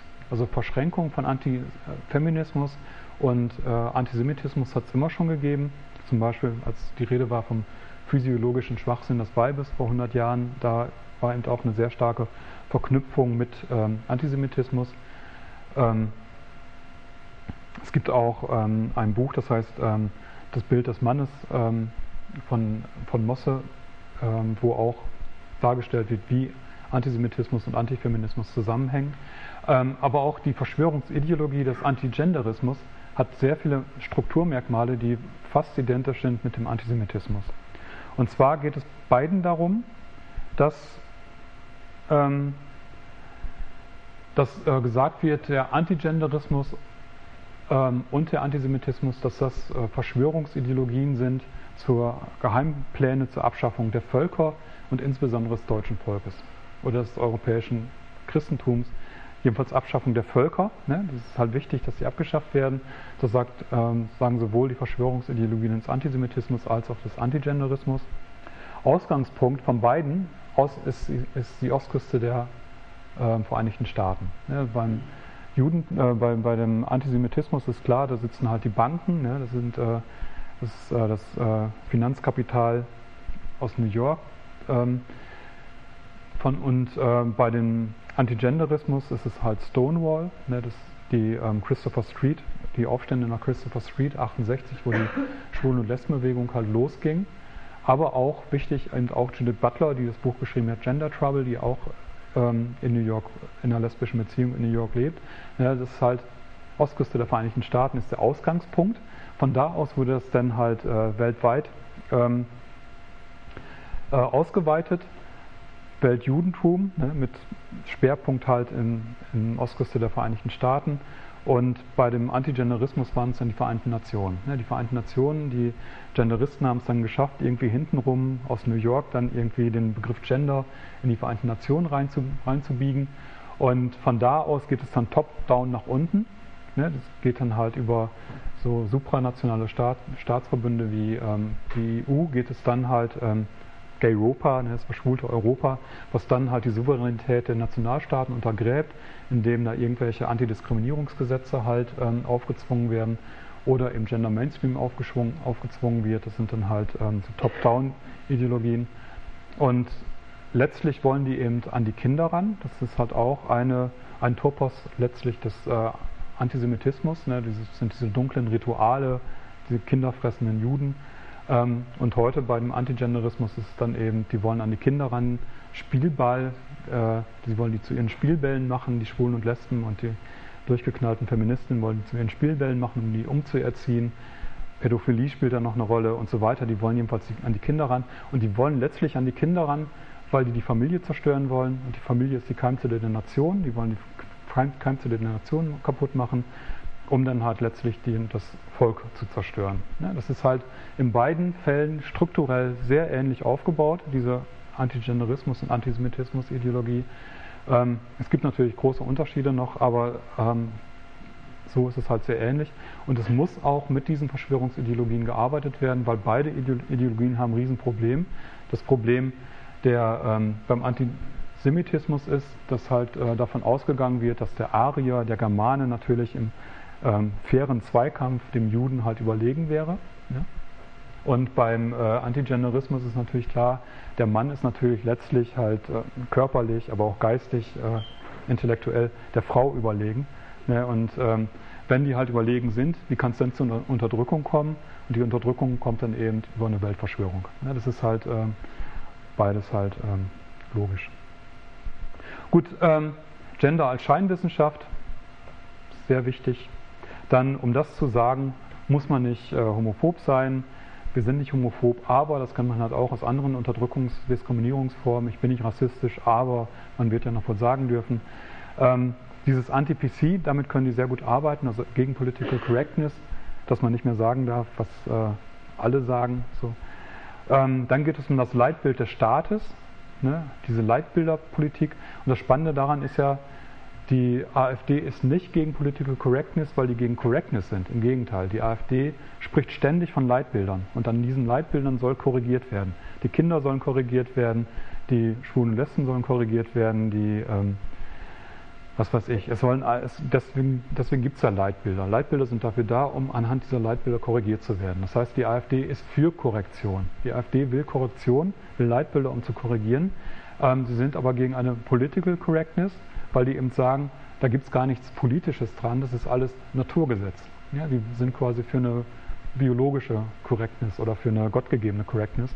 Da soll gar nicht darüber diskutiert werden. Ja, wenn man die Reden hört von Björn Höcke, der sagt ständig, ist alles Naturgesetz wissen wir ja. Ne? Also Reproduktionstypen, das weiß ja jeder Biologe. Es gibt halt afrikanische äh, Reproduktionstypen, die gebären viele Kinder, genetisch bedingt, können sich aber nicht um die Kinder kümmern, haben ja eine niedrige Intelligenz, alles genetisch bedingt. Afrikanischer Ausbreitungstyp, der trifft dann halt auf den europäischen ähm, Reproduktionstypen, der halt eher ähm, sich, ähm, der wenig Kinder kriegt, aber sich um die Kinder kümmert, auch alles biologisch bedingt. Ähm, nicht so biologisch bedingt ist dann, dass die Europäer momentan dekadent sind und deswegen überläuft halt ähm, der afrikanische Ausbreitungstyp den europäischen Platzhaltertypen. Ähm, alles biologisch äh, klar, ne? das ist halt, da geht es nicht um Politik, sondern geht es halt um eine Entpolitisierung, deswegen eben biologisch und deswegen eben Gott gegeben. Deswegen ist es quasi eine, eine entpolitisierende Correctness. Und deswegen sind die gegen Political Correctness, die sind nicht gegen Correctness, sondern gegen eine politische Diskussion dessen, was korrekt äh, sein soll. Und ähm, das ist halt ähm, quasi eine Rekodierung von Politik, die gleichzeitig entpolitisierend ist. Gut, ich komme jetzt nochmal darauf zu sprechen, wer steckt eigentlich dahinter bei diesen, ähm, äh, bei diesen Ideologien. Ich habe ja da eine Dreiteilung. Neoliberale, klerikal, aristokratisch, christlich-fundamentalistische Gruppierung und völkischer Nationalismus oder, oder im Sinne bei Björn Höcke auch will ich von Faschismus sprechen, äh, faschistischer Ideologie sprechen. Bei den Neoliberalen gibt es nicht ganz so viel zu sagen. Wir sind natürlich gegen Gleichstellungsgesetze, weil das halt dem Markt im Weg steht. Ähm, haben auch eine Familienorientierung, weil klar ist, wenn, wenn der Staat halt ein Minimalstaat ist, ähm, wenn der Staat halt überhaupt keine sozialen äh, Sachen mehr macht, dann ist klar, das muss aufgefangen werden von der Familie. Das heißt, die Familie muss gestärkt werden, also zumindest die Familie der Richtigen. Ähm, und, ähm, aber Alice Weidel hat wahrscheinlich wirklich nichts gegen Lesben oder gegen Schwule. Ne? Sie ist ja selber lesbisch. Ähm, es geht gegen den Nanny-Staat und für den Nachtwächterstaat, auch das ist geschlechtlich aufgeladen. Nanny-Staat ist eben dieser übermutternde Staat. Äh, die Mutter soll mit Staat nichts zu tun haben. So, stattdessen Nachtwächterstaat. Ne? Der Staat, ähm, da geht es dann darum, dass das Eigentum verteidigt wird. Das dann hat der Mann gefragt. Und äh, witzig fand ich dann noch, ich habe in Bayern, in München, habe ich einen Vortrag gehalten. Parallel dazu hat in München jemand vom Landesvorstand der AfD einen Vortrag gehalten zum Thema Familie und äh, Gender. Und der kommt aus der Männerrechtsbewegung, der macht eben mit bei Argens. Ne, Argens ist halt zum Männerrechts, ähm, maskulistischer Männerrechtsverein. Und ähm, bei Werten fand ich dann ganz lustig, da steht konservativ und gläubig aber bei Werten steht auch Unternehmersohn. und dann dachte ich, okay, äh, Wert Unternehmersohn, meint er jetzt Unternehmer ist Wert oder Sohn ist ein Wert oder vielleicht beides zusammen? Jedenfalls ähm, scheint es ein eigener Wert zu sein, halt bei den neoliberalen Unternehmersohn zu sein. Ähm, bei den klerikal-aristokratischen Gruppierungen, bei Beatrix von Storch und christlichen Fundamentalisten, die haben natürlich, das ist deren Kernthema, ne, dass es mehr Unterschiede zwischen Frauen und Männern geben muss und zwischen homosexuellen und heterosexuellen Menschen. Ähm, es gibt da zwei Kreise, einmal den Pforzheimer Kreis, Christen in der AfD, die sind gegen Abtreibung, ähm, haben demonstriert gegen Abtreibungskliniken in Stuttgart, auch erfolgreich, die größte Abtreibungsklinik musste da schließen. Dann äh, sind die halt für Pegida, sagen halt, es sei Christenpflicht bei Pegida mitzumarschieren. ähm, sich gegen den Islam zu verteidigen. Dann daneben die zivile Koalition. Die zivile Koalition wurde gegründet von Beatrix von Storch, hier zu sehen neben Herrn Lohmann vom Bundesverband, vom Dachverband der, ähm, vom Dachverband Lebensschutz, also dem Dachverband der Anti-Abtreibungs- der No-Choice-Bewegung. Das zeigt halt auch, wie wichtig Beatrix von Storch ist. Also dieser Marsch für das Leben findet jedes Jahr statt. In Berlin mit ungefähr 4000 Leuten machen damit. In Münster gibt es etwas Ähnliches, den 1000 Kreuzenmarsch, wo ich herkomme. Dann gibt es noch einen in Sachsen und in Bayern, glaube ich. Ähm, also es gibt mehrere von diesen Märschen für das Leben auch weltweit, in Großbritannien, in den Vereinigten Staaten und so weiter. Und ähm, Beatrix von Storch hat die zivile Koalition gegründet, weil nach, ähm, nach, nach der Wiedervereinigung hat sie gesagt, wir wollen halt die Großgrundbesitze, die damals östlich der Elbe halt verstaatlicht wurden, ähm, wo das Elbjunkertum quasi äh, verstaatlicht, wo die Großgrundbesitze verstaatlicht wurde, Junkerland in Bauernhand, hat sie gesagt, wir wollen das wieder zurückhaben. Ne, wir wollen halt die Großgrundbesitze wieder an den Adel zurückgeben, damit er nicht tausend Jahre lang umsonst die Armen ausgebeutet hat. Das hat sie nicht gesagt, sondern die hat sie wahrscheinlich hat sie auch nicht gedacht. Das ist ja alles äh, gerecht, ne? gerechtfertigt. Ähm, das hat nicht geklappt und daraufhin hat sie gesagt, okay, wir haben keinen Rechtsstaat, wir müssen einen Rechtsstaat wiederherstellen und daraufhin wurde die zivile Koalition gegründet. Und mit der zivilen Koalition soll erstmal eine Gruppe, 2006 war das, eine Gruppe gefunden werden von Gleichgesinnten. Und wenn dann genug Leute da sind, dann wird eine Partei gegründet und mit der Partei wird dann der Rechtsstaat wiederhergestellt. Das heißt, letztlich soll es halt Demokratie, äh, die Demokratie soll verändert werden. Nicht so sehr repräsentative Demokratie, sondern mehr direkte Demokratie im Sinne von Volk-Führerstrukturen. Also ähm, Direktwahl von Bundespräsidenten, von Landespräsidenten, Abschaffung ähm, der äh, politischen, äh, der Parteienstiftung, Verkleinerung der Parlamente, weniger Einfluss der Parteien und so weiter. Es geht halt darum, sehr viel äh, engere Volkführerstrukturen äh, oder Volk-Parteichefsstrukturen ähm, zu haben. Ähm, in einem Verein, zivile Koalition, sind dann quasi auch nur ihre Familienmitglieder, die, ähm, wenn der Verein sich aufgelöst wird, geht das an ähm, einen deutsch-russischen Freundschaftsverein. Die Oldenburgs sind halt ähm, hängen zusammen mit den Romanows, das ist also mit der Zarenfamilie, da gibt es halt enge Verbindungen noch. Und ähm, der Chef halt von diesem deutsch-russischen Freundschaftsverein ist dann auch der Vater von Beatrix von Storch. Aber nicht nur in der zivilen Koalition sind ihre Verwandten, sondern sie hat auch weitere Verwandte, nämlich Paul von Oldenburg, ihr Cousin, der arbeitet in Brüssel, ist da der koordiniert da die Belange der Gesellschaft zum Schutz von Tradition, Familie und Privateigentum, einer Gruppierung, die in Brasilien gegründet wurde, gegen die Theologie der Befreiung, gegen, die, ähm, gegen den Linkskatholizismus, zur Verteidigung der, des Großgrundbesitzes in Brasilien. Also auch da gibt es wieder eine Parallele, Großgrundbesitz zu verteidigen. Die ist halt monarchistisch oder adelig aufgestellt, aristokratisch aufgestellt, als es ein, aus dem Vatikan ein Schreiben gab, Vorrang für die Armen, haben die eine Gegenschrift herausgebracht, Vorrang für den Adel, weil ja nicht die Armen benachteiligt sind, das ist ja deren Aufgabe, arm zu sein quasi, das ist ja, ähm, sondern halt der Adel ist ja benachteiligt, weil der Adel hat ja eigentlich Führungsqualitäten und die Führungsqualitäten kann er gar nicht ausüben und deswegen Vorrang für den Adel. Ähm, sie sind gleichzeitig auch gegen Gleichheit. Sie sagen, Gott hat die Welt ungleich geschaffen. Das ist auch richtig so, dass es Ungleichheit gibt und wer Ungleichheit hasst, hasst Gott. Das ist ganz deutlich und zwar auf allen Ebenen. Arbeitnehmer, Unternehmer muss die Ungleichheit wieder stärker werden, ähm, aber auch in sonst allen Bereichen mehr Ungleichheit. Ähm, genau. Sie wollen übrigens nicht zurück in die 50er Jahre, das ist eine Unterstellung, auch nicht zurück ins 19. Jahrhundert, sondern die wollen die katholische Hierarchie des Mittelalters wiederherstellen. Und Paul von Oldenburg hat eingeheiratet in das Haus Königstein. Seine Frau ist jetzt auch sehr aktiv in diesen Bereichen gegen, äh, äh, gegen Abtreibung und so weiter. Und die Königsteins haben jahrelang das, äh, das Zentralkomitee der deutschen Katholiken ähm, angeführt, bis in den 60er Jahren herausgefunden wurde, dass der letzte von Königstein, äh, nein, Löwenstein, nicht Königstein, äh, Löwenstein, dass der letzte Löwenstein eben Nazi gewesen ist, der musste dann zurücktreten. Und seither haben die eine Gegenbewegung mit aufgebaut, das Forum der deutschen Katholiken, und da sind eben diese Ultrakatholiken, äh, Katholiken, die halt gegen das Zentralkomitee der deutschen Katholiken quasi kämpfen. Ähnliche Kämpfe gibt es in evangelischen Kreisen, da sind es halt diese Evan einige Evangelikale, die halt ähm, ähnliche Positionen haben wie die Ultrakatholiken. Also da ist, äh, ist quasi eine Art Hufeisentheorie, die da passt. Ähm, genau. Dann, ähm, aus, und Paul von Oldenburg und Beatrix von Storch, die kommunizieren auch miteinander. Das sieht man bei Facebook. Also gerade jetzt, letzte Woche hat Beatrix von Storch noch ihrem Cousin zum Geburtstag gratuliert bei Facebook, aber die unterstützen sich auch bei politischen Auseinandersetzungen. Georg Habsburg ist angeheiratet, das ist äh, der Bruder vom potenziellen Thronfolger von Österreich-Ungarn. Ähm, der hat die Eilika von Oldenburg geheiratet, die in Schleswig-Holstein mit Beatrix von Storch zusammen zur Schule gegangen ist. Und Georg Habsburg ist ein blühender Anhänger auch von Orban.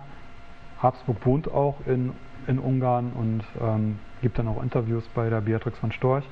Spannend ist da dann noch ein Zusammenhang von den Habsburgern mit ähm, den Legionären Christi. Man sieht hier äh, im Papst, äh, Papst Johannes Paul II. Vor ihm ist dann Otto Habsburg, der Nachfolger vom letzten äh, Kaiser von Österreich-Ungarn. Hinten weiter ist Christine Habsburg, das ist die Schirmherrin von, Regn von einem Kindergarten von Regnum Christi und da sieht man nur den weißen Hemdkragen, das ist halt Paul Oldenburg und Paul Oldenburg ist äh, Priester bei den Legionären Christi und die Legionäre Christi sind wiederum sehr wichtig für den organisierten Antifeminismus äh, quasi weltweit, aber auch in Deutschland. Wer halt mitarbeitet bei den Legionären Christi ist Birgit Kelle. Birgit Kelle ist halt eine der bekanntesten Antifeministinnen, die ähm, hat ein Buch geschrieben, da macht auch die Bluse zu, damals bei der FDP, Brüderle-Affäre und äh, ein Buch geschrieben, Gender Gaga, ne, das ist halt auch, und Legionäre Christi sind ähm, da sehr wichtig. Ähm, Genau, Georg Habsburg, Philipp von Preußen ist dann noch wichtig. Philipp von Preußen, Thronfolger, wäre Thronfolger von äh, Deutschland, der, wenn nicht sein Vater eine, äh, eine bürgerliche geheiratet hätte und wenn nicht, ähm, äh, wenn wir nicht die Demokratie eingeführt hätten, dann, wär, dann, wäre er der deutsche Kaiser. Der ist auch Monarchist, sagt halt, König ist viel günstiger als äh, Präsident. Präsidenten treten ständig zurück. Außerdem Gauck ist ja auch kein richtiges Vorbild. Weil ähm, wenn er jetzt Philipp von Preußen König wäre mit sieben Kindern, dann würden sich, dann würden sich die Untertanen auch eher bemüßigt fühlen, wieder mehr Kinder zu kriegen. Ja, Philipp von Preußen. Und der hat mit Beatrix von Storch, also die arbeiten tatsächlich, sind nicht nur einfach Verwandtschaft, wo, wofür man ja nichts kann, sondern die arbeiten tatsächlich auch zusammen. Philipp von Preußen hat mit Beatrix von Storch 2014 bei den Marsch für das Leben eben ein Vorprogramm gemacht und ähm, da gibt es auch eine enge Zusammenarbeit. Zivile Koalition ähm, Abgeordnetencheck, das ist die Seite und EU-Check, das ist die Seite, wo dann Kampagnen laufen. Und mit diesen Kampagnen werden dann Politiker, gibt es die ganzen Adressen von den Politikern, die E-Mail-Adressen von Politikern. Man kann dann direkt den bösen Politikern böse E-Mails schreiben. Und das klappt sehr gut. Die Beatrix von Storch ist stolz darauf, dass seit Entstehen der zivilen Koalition zwei Millionen, Millionen E-Mails an Abgeordnete verschickt werden. Und einige Abgeordnete können damit auch gar nicht umgehen. Die denken, ups, da passiert irgendwas. Ne? Wenn dann noch irgendwelche Demonstrationen stattfinden, auch wenn es nur Pseudodemonstrationen sind, dann denken die, okay, wir müssen umlenken. Also es funktioniert sehr gut. Das nennt sich, ähm, es kommt aus den Vereinigten Staaten, das nennt sich da Astroturfing. Astroturfing, Astroturf ist halt ähm, ähm, eine Marke für Kunstrasen und Astroturfing ist quasi der Begriff für Kunstrasenbewegung, also quasi eine künstliche Graswurzelbewegung, für eine künstliche politische Bewegung, die aus dem Boden geschossen ist. Und ähm, das kommt aus den Vereinigten Staaten, machen auch viele Unternehmer, Konzerne und so weiter. Und hier funktioniert das auch sehr gut. Sie hat von Anfang an auch zusammengearbeitet mit einem Herrn Thomas Lackmann. Ähm, ich war gestern noch im Klimacamp in, in, in, und habe da über Klimapolitik und AfD geredet. Und Thomas Lackmann hat äh, einen Videofilm gedreht über, über, den Klimaschwindel und Thomas Lackmann ist ein rechtspopulistischer Adressenhändler und der hat damals die Seite auch gehostet von der zivilen Koalition, also auch da gibt es halt und bei spam.de, einer Seite, wo man Spam melden kann, ist die zivile Koalition ständig gemeldet worden. Also die arbeiten sehr effektiv letztlich. Vera Wellengsfeld gehört da zu dem Umfeld. Ähm, Familienschutz.de Demo für alle. Da ist noch wichtig, da gab es jetzt eine ein Umbau. Und zwar war Hedwig van Beverförde, eine Baronin, zuständig für Familienschutz.de, einer Seite der ähm, zivilen Koalition, die sich halt hauptsächlich mit Familien auseinandergesetzt hat. Und ähm, die Demo für alle Seite, wo halt die Demo für alle in äh, Stuttgart organisiert wird, aber auch die Demo hier in Hannover, ähm, die wurde eben gehostet von Sven von Storch. Und Beatrix von Storch hat in Hamburg Anfang 2015 gesagt, Sie wissen ja, Demo für alle, das läuft alles über meinen Schreibtisch. Dann hat queer.de das offen gemacht, dass die Demo für alle eine AfD-Veranstaltung ist. Daraufhin hat dann die junge Alternative, die das Video ins Netz gestellt hat, das wieder rausgenommen aus dem Netz. Die haben sehr geschickt die ganzen Aussagen von Beatrix von Storch rausgefummelt und wieder reingestellt, sogar mit zwei Videos und unterschiedlich gemacht, aber dann äh, reingestellt. Und jetzt behauptet Hedwig von Beverföhr, das sei alles ein Gerücht. Ne? Dass die AfD irgendwas zu tun hat mit Demo für alles, alles ein Gerücht. Dummerweise ist das Ursprungsvideo auch mitgeschnitten worden von anderen Leuten und äh, damit kann man sagen, okay, Beatrix von Storch hat das gesagt und sie hatten Interesse daran, das ähm, zu verschleiern. Ich denke, dahinter steckt eben, dass sie auch die CDU gewinnen wollen für, für ihr Anliegen und dann ist es halt schlecht, wenn halt gesagt wird, äh, AfD, Demo für alles ein AfD, äh, ist eine AfD-Demo. Gut, ähm, jetzt haben sie es umgebaut. Zuständig für Demo für alles jetzt Hedwig von Beverförde und Beatrix von Storch hat natürlich nichts mehr damit zu tun. Hedwig von Beverförde ist stellvertretende AfD-Vorsitzende, hat tatsächlich sehr viel zu tun. Sie ist auch ähm, Chefin der AfD in Berlin, spielt aber im AfD-Wahlkampf in Berlin überhaupt keine Rolle. Da ist sie ist komplett rausgenommen. Die AfD macht in Berlin äh, Wahlkampf mit äh, mit Homosexuellen, mit Migranten, mit Kiffern und so weiter. Das sind halt, die stehen auf den Plakaten drauf, weil die dann hoffen, so halt äh, Stimmen zu gewinnen. Ähm, Beatrix von Storch spielt natürlich überhaupt keine Rolle. Die ist dann halt eher jetzt in Mecklenburg-Vorpommern oder in anderen Gegenden unterwegs. Ähm, sie ist Mitglied im Europäischen Parlament. Sie ist mit Markus Prezell und ähm, fünf weiteren reingewählt worden. Diese fünf weiteren waren Lucke-Anhänger, die sind jetzt raus, die machen Alpha. Und Beatrix von Storch und Markus Prezell sind rausgeflogen aus der europäischen Fraktion der Konservativen und, und, ähm, und Reformisten, ECR, weil sie beide gesagt haben, sowohl Pritzell als auch von Storch, dass an der Grenze auf äh, Flüchtlinge, Geflüchtete geschossen werden kann. Beatrix von Storch meinte dann ja auf Mütter und Kinder soll auch geschossen werden, hat sich dann verbessert, nee, auf äh, Kinder nicht. Und ähm, ist da dann rausgeflogen aus der ECR. Dann war das Problem, was machen die jetzt? Beatrix von Storch hat dann gesagt, okay, sie geht in eine der beiden anderen rechten ähm, Fraktionen. Es gibt da zwei Fraktionen noch, die UKIP-Fraktion, also die EFDD mit der UKIP, mit der Fraktion der ähm, Brexit-Befürworter in Großbritannien. Da ist sie reingegangen in die EFDD, in die UKIP-Fraktion, weil sie meinte, sie kann mit Front National, die halt ENF stellen, die andere rechte Fraktion, mit Front National kann sie nicht zusammenarbeiten. Das sind Sozialisten, die wollen Umverteilung und das geht halt nicht. Ne? Ist zu links. Und deswegen halt EFDD. Ähm, Markus Pritzell hat dann aber beim, Bundes-, beim letzten Bundesparteitag der AfD gesagt, er ist jetzt halt in die andere Fraktion reingegangen, er hat das ähm, verabredet, besprochen mit, ähm, er hat das besprochen mit, den, mit dem Vorstand der AfD. Er geht jetzt in die ENF und zwar aus dem Grund, dass eine Klammer geschlossen werden soll zwischen beiden Fraktionen, zwischen beiden rechten Fraktionen in der, ähm, im Europäischen Parlament um in diesem Jahr noch eine effektive ähm, gemeinsame Fraktion von allen rechten Parteien zu schmieden. Und äh, damit sind die jetzt gerade dabei. Ja, das heißt, ähm, die haben schon länger zusammengearbeitet mit, mit, äh, mit der FPÖ aus Österreich. Das ist die sogenannte Blaue Allianz, weil die beide blau im, im, in den Bannern haben. Blaue Allianz, die gibt es schon länger, da werden Referenten, Referentinnen ausgetauscht. Und ähm, jetzt haben die darüber hinausgehend eine europäische Allianz, die nennt sich Patriotischer Frühling. Da gab es das erste Treffen schon in Wien, wo dann auf dem Podium, eingeladen halt von Strache und Wilimski von, von der FPÖ, die saßen da auf dem Podium und neben ihr dann, neben den beiden dann äh, Marie Le Pen äh, vom Front National und daneben Markus Prezell, dann noch Leute von Lega Nord aus ähm, Italien, die auch sehr weit nach rechts gerückt sind und so weiter. Halt eine internationale rechte Bewegung, die halt mit äh, sehr stark eben auch mit der AfD momentan aufgebaut wird. Gut, und sie ist Mitglied in der Hayek-Gesellschaft, also auch neoliberal orientiert, was auch nicht mal ein Widerspruch sein muss. Ähm, Hintergrund sind, ähm, dass die ähm, bestimmte ähm, religiöse Kreise mobil machen zum einen in der katholischen Kirche, ich sage bewusst in der katholischen Kirche, nicht von der katholischen Kirche, weil da gibt es auch Unterschiede. Das waren dann vor allen Dingen die Päpste Johannes Paul II. Benedikt XVI., die die Neuevangelisierung Europas ausgerufen haben. Der Geist in Europa habe sich, der Glaube an Gott habe sich verdunkelt. Also nicht nur jetzt Afrika, Asien müssen missioniert werden, sondern Europa muss remissioniert werden und da geht es dann vor allen Dingen um Abtreibung und Homosexualität. Ähm, Im Zuge der Neuevangelisierung wurden dann Räte, päpstliche Räte eingeführt, der päpstliche Rat für die Familie, der päpstliche Rat für die ähm, Neuevangelisierung. Es wurde halt diese Gender-Ideologie, wurde die Gender-Verschwörungsideologie wurde entwickelt im Vatikan, wo jetzt sich alle drauf ähm, stürzen.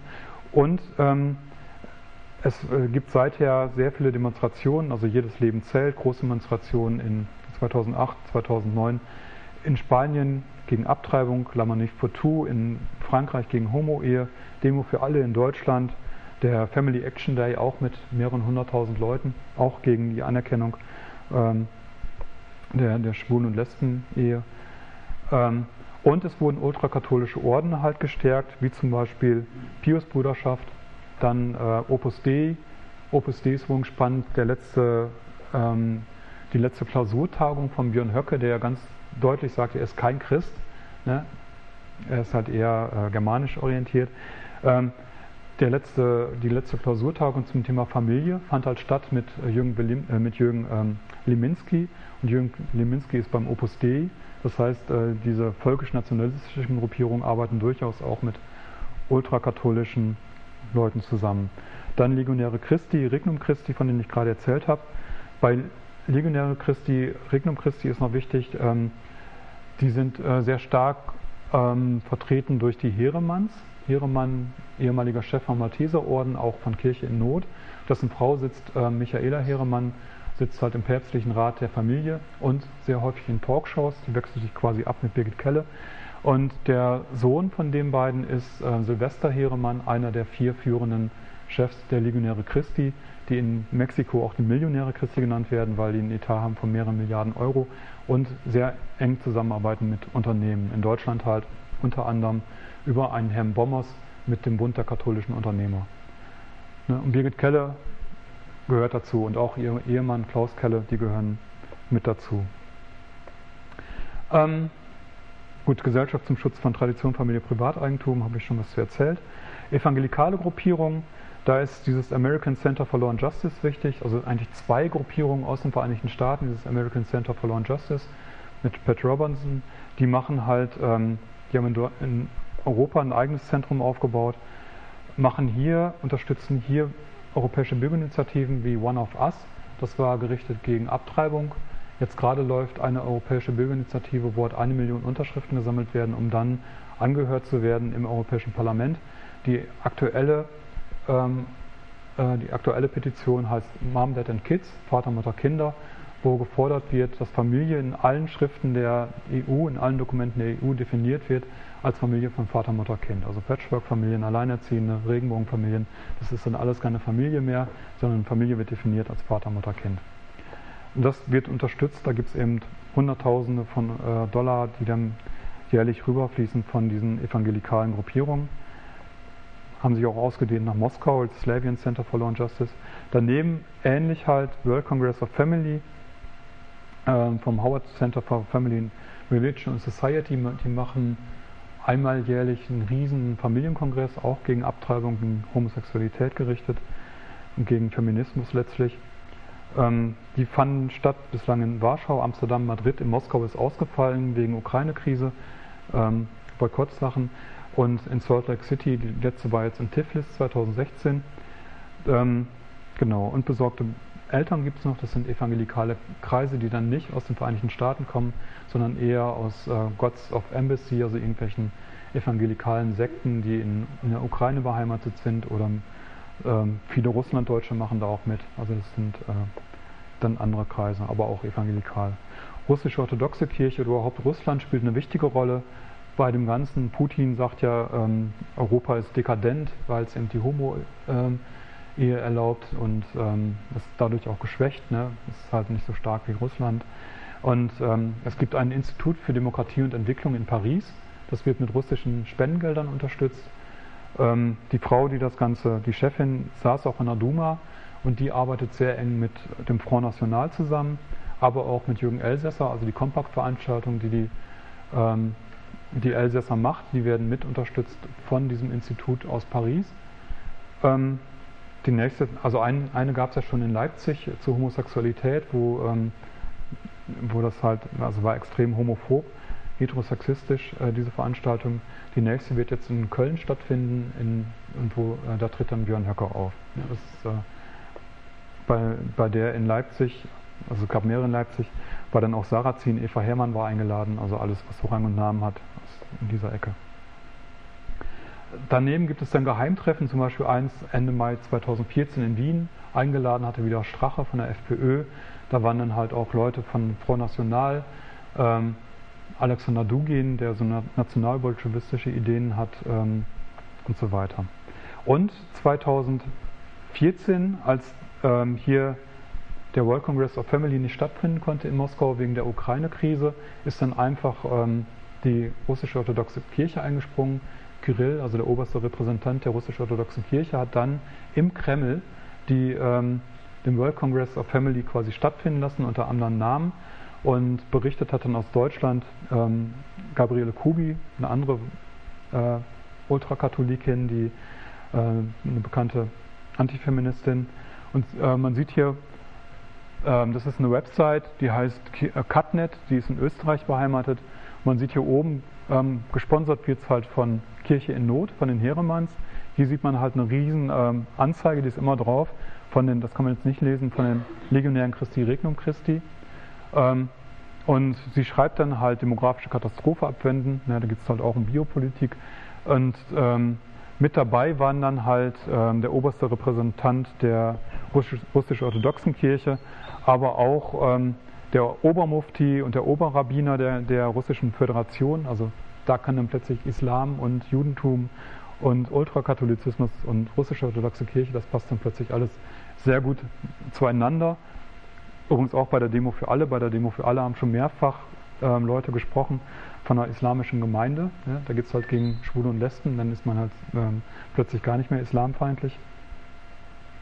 Ähm, das geht dann halt alles sehr gut miteinander zusammen. Gut, islamische Verbände sind natürlich auch wichtig. In Deutschland habe ich da nicht so viel bislang gefunden, aber ich denke, das wird auch kommen. Warum auch nicht? Also andere Religionen sind ja auch organisiert antifeministisch. Dann, äh, in Frankreich gibt es den, gab es den Tag des Schulboykotts gegen Umerziehung an Schulen, wo dann einfach die Schule boykottiert wurde an einem Montag ähm, im Monat. Ähm, genau, und neben diesen religiösen Kreisen ist jetzt noch zum Schluss wichtig eben der völkische Nationalismus. Ich bin dann auch gleich am Ende. Ähm, da ist Björn Höcke federführend. Er strebt natürlich eine nationalkonservative Geschlechterpolitik an, jetzt nicht aus religiösen Gründen, sondern da geht es um ähm, eine, ja, eine faschistische Biopolitik, Bevölkerungspolitik. Letztlich ist dieser Familialismus, der auch da gefordert wird, ähm, familienfeindlich, weil es geht um Schlechterstellung von ausländischen Familien, von Regenbogenfamilien, von alleinerziehenden Familien, von ärmeren Familien. Höcke sagt ja auch, der, die neue deutsche soziale Frage ist nicht die Frage zwischen arm und reich, sondern zwischen innen und außen. Also Merkel äh, Merkel ist halt nicht böse, weil sie halt das Kapital unterstützt, sondern Merkel ist böse, weil sie eben äh, das ganze deutsche Geld ins Ausland vergibt, warum auch immer. Ne? Vielleicht weil sie bestochen ist, keine Ahnung. Jedenfalls ähm, ist die neue deutsche, deutsche, soziale Frage die zwischen innen und außen. Ähm, hier sieht man noch zum Christopher Street Day von Thomas Rudi, der im, in Thüringen im Landesparlament sitzt, ein äh, Gefolgsmann von Höcke. Der hat halt was gepostet, wo es halt gegen äh, wo halt Selbstachtung, Kultur und Stolz gegen Dekadenz, Perversion und Selbsthass ähm, ins Spiel gebracht wird. Ne? Also für ihn ist das halt alles Christopher Streetel, pervers, dekadent, Selbsthass. Dagegen braucht man halt Stolz und Selbstachtung und das geht nicht einher mit Transgender, äh, Frühsexualisierung unserer Kinder, Transgender-Vergewaltigung unserer Sprache, Sadomaso-Schwule, dunkelste Fantasien und so weiter. Das muss alles weg. Gut, ähm, zur faschistischen Biopolitik, da Höcke fordert eine natürliche Geschlechterordnung, positive Unterordnungsfähigkeit, Drei-Kinder-Politik. Ähm, er verspricht, dass er Gender Mainstream und äh, Gender Mainstream aus den Schulen und Hochschulen vertreiben wird und hofft, dass es auch in anderen, äh, dass andere auch machen. Also er kündigt direkt an, vertreiben. Er rechnet quasi auch mit, mit Widerstand. Es muss vertrieben werden. Ähm, er sagt, Deutschland und Europa haben ein Riesenproblem. Das Problem ist ähm, die fehlende Männlichkeit. Wir brauchen mehr Männlichkeit. Wenn wir mehr Männlichkeit haben, dann wäre auch sowas wie in, ähm, in Köln nicht passiert. Gender, Main, Gender Mainstream sei der Mildhau der politischen Korrektheit Und er sagt, Gender Mainstream und Multikulti, das seien Gesellschaftsexperimente, die sehr viel ähm, mehr Leid über, das, über die Welt bringen werden als die vorangegangenen Totalitarismen, Stalinismus und Hitlerismus. Ne, das ist der dritte Totalitarismus und damit wird auch stark gearbeitet. Also auch der jetzt vor kurzem verstorbene Ernst Nolte war zum Schluss auch mit dabei. Auch er hat vom dritten Totalitarismus gesprochen. Der dritte Totalitarismus eben als ähm, wo, wo einerseits eine extreme Verharmlosung da ist vom Nationalsozialismus und andererseits dann ein Popanz aufgebaut wird von Gender Mainstream und Multikulturalisierung als Völkermord. Also auch das hat Björn Höcke letztens gesagt. Multikulturalismus ist Völkermord. Ne? Das, aber Gender, Genderismus ist eben auch Völkermord. Gut, ähm, damit bin ich jetzt durch und habe ein bisschen überzogen, eine halbe Stunde überzogen und wir können jetzt gerne noch diskutieren. Danke.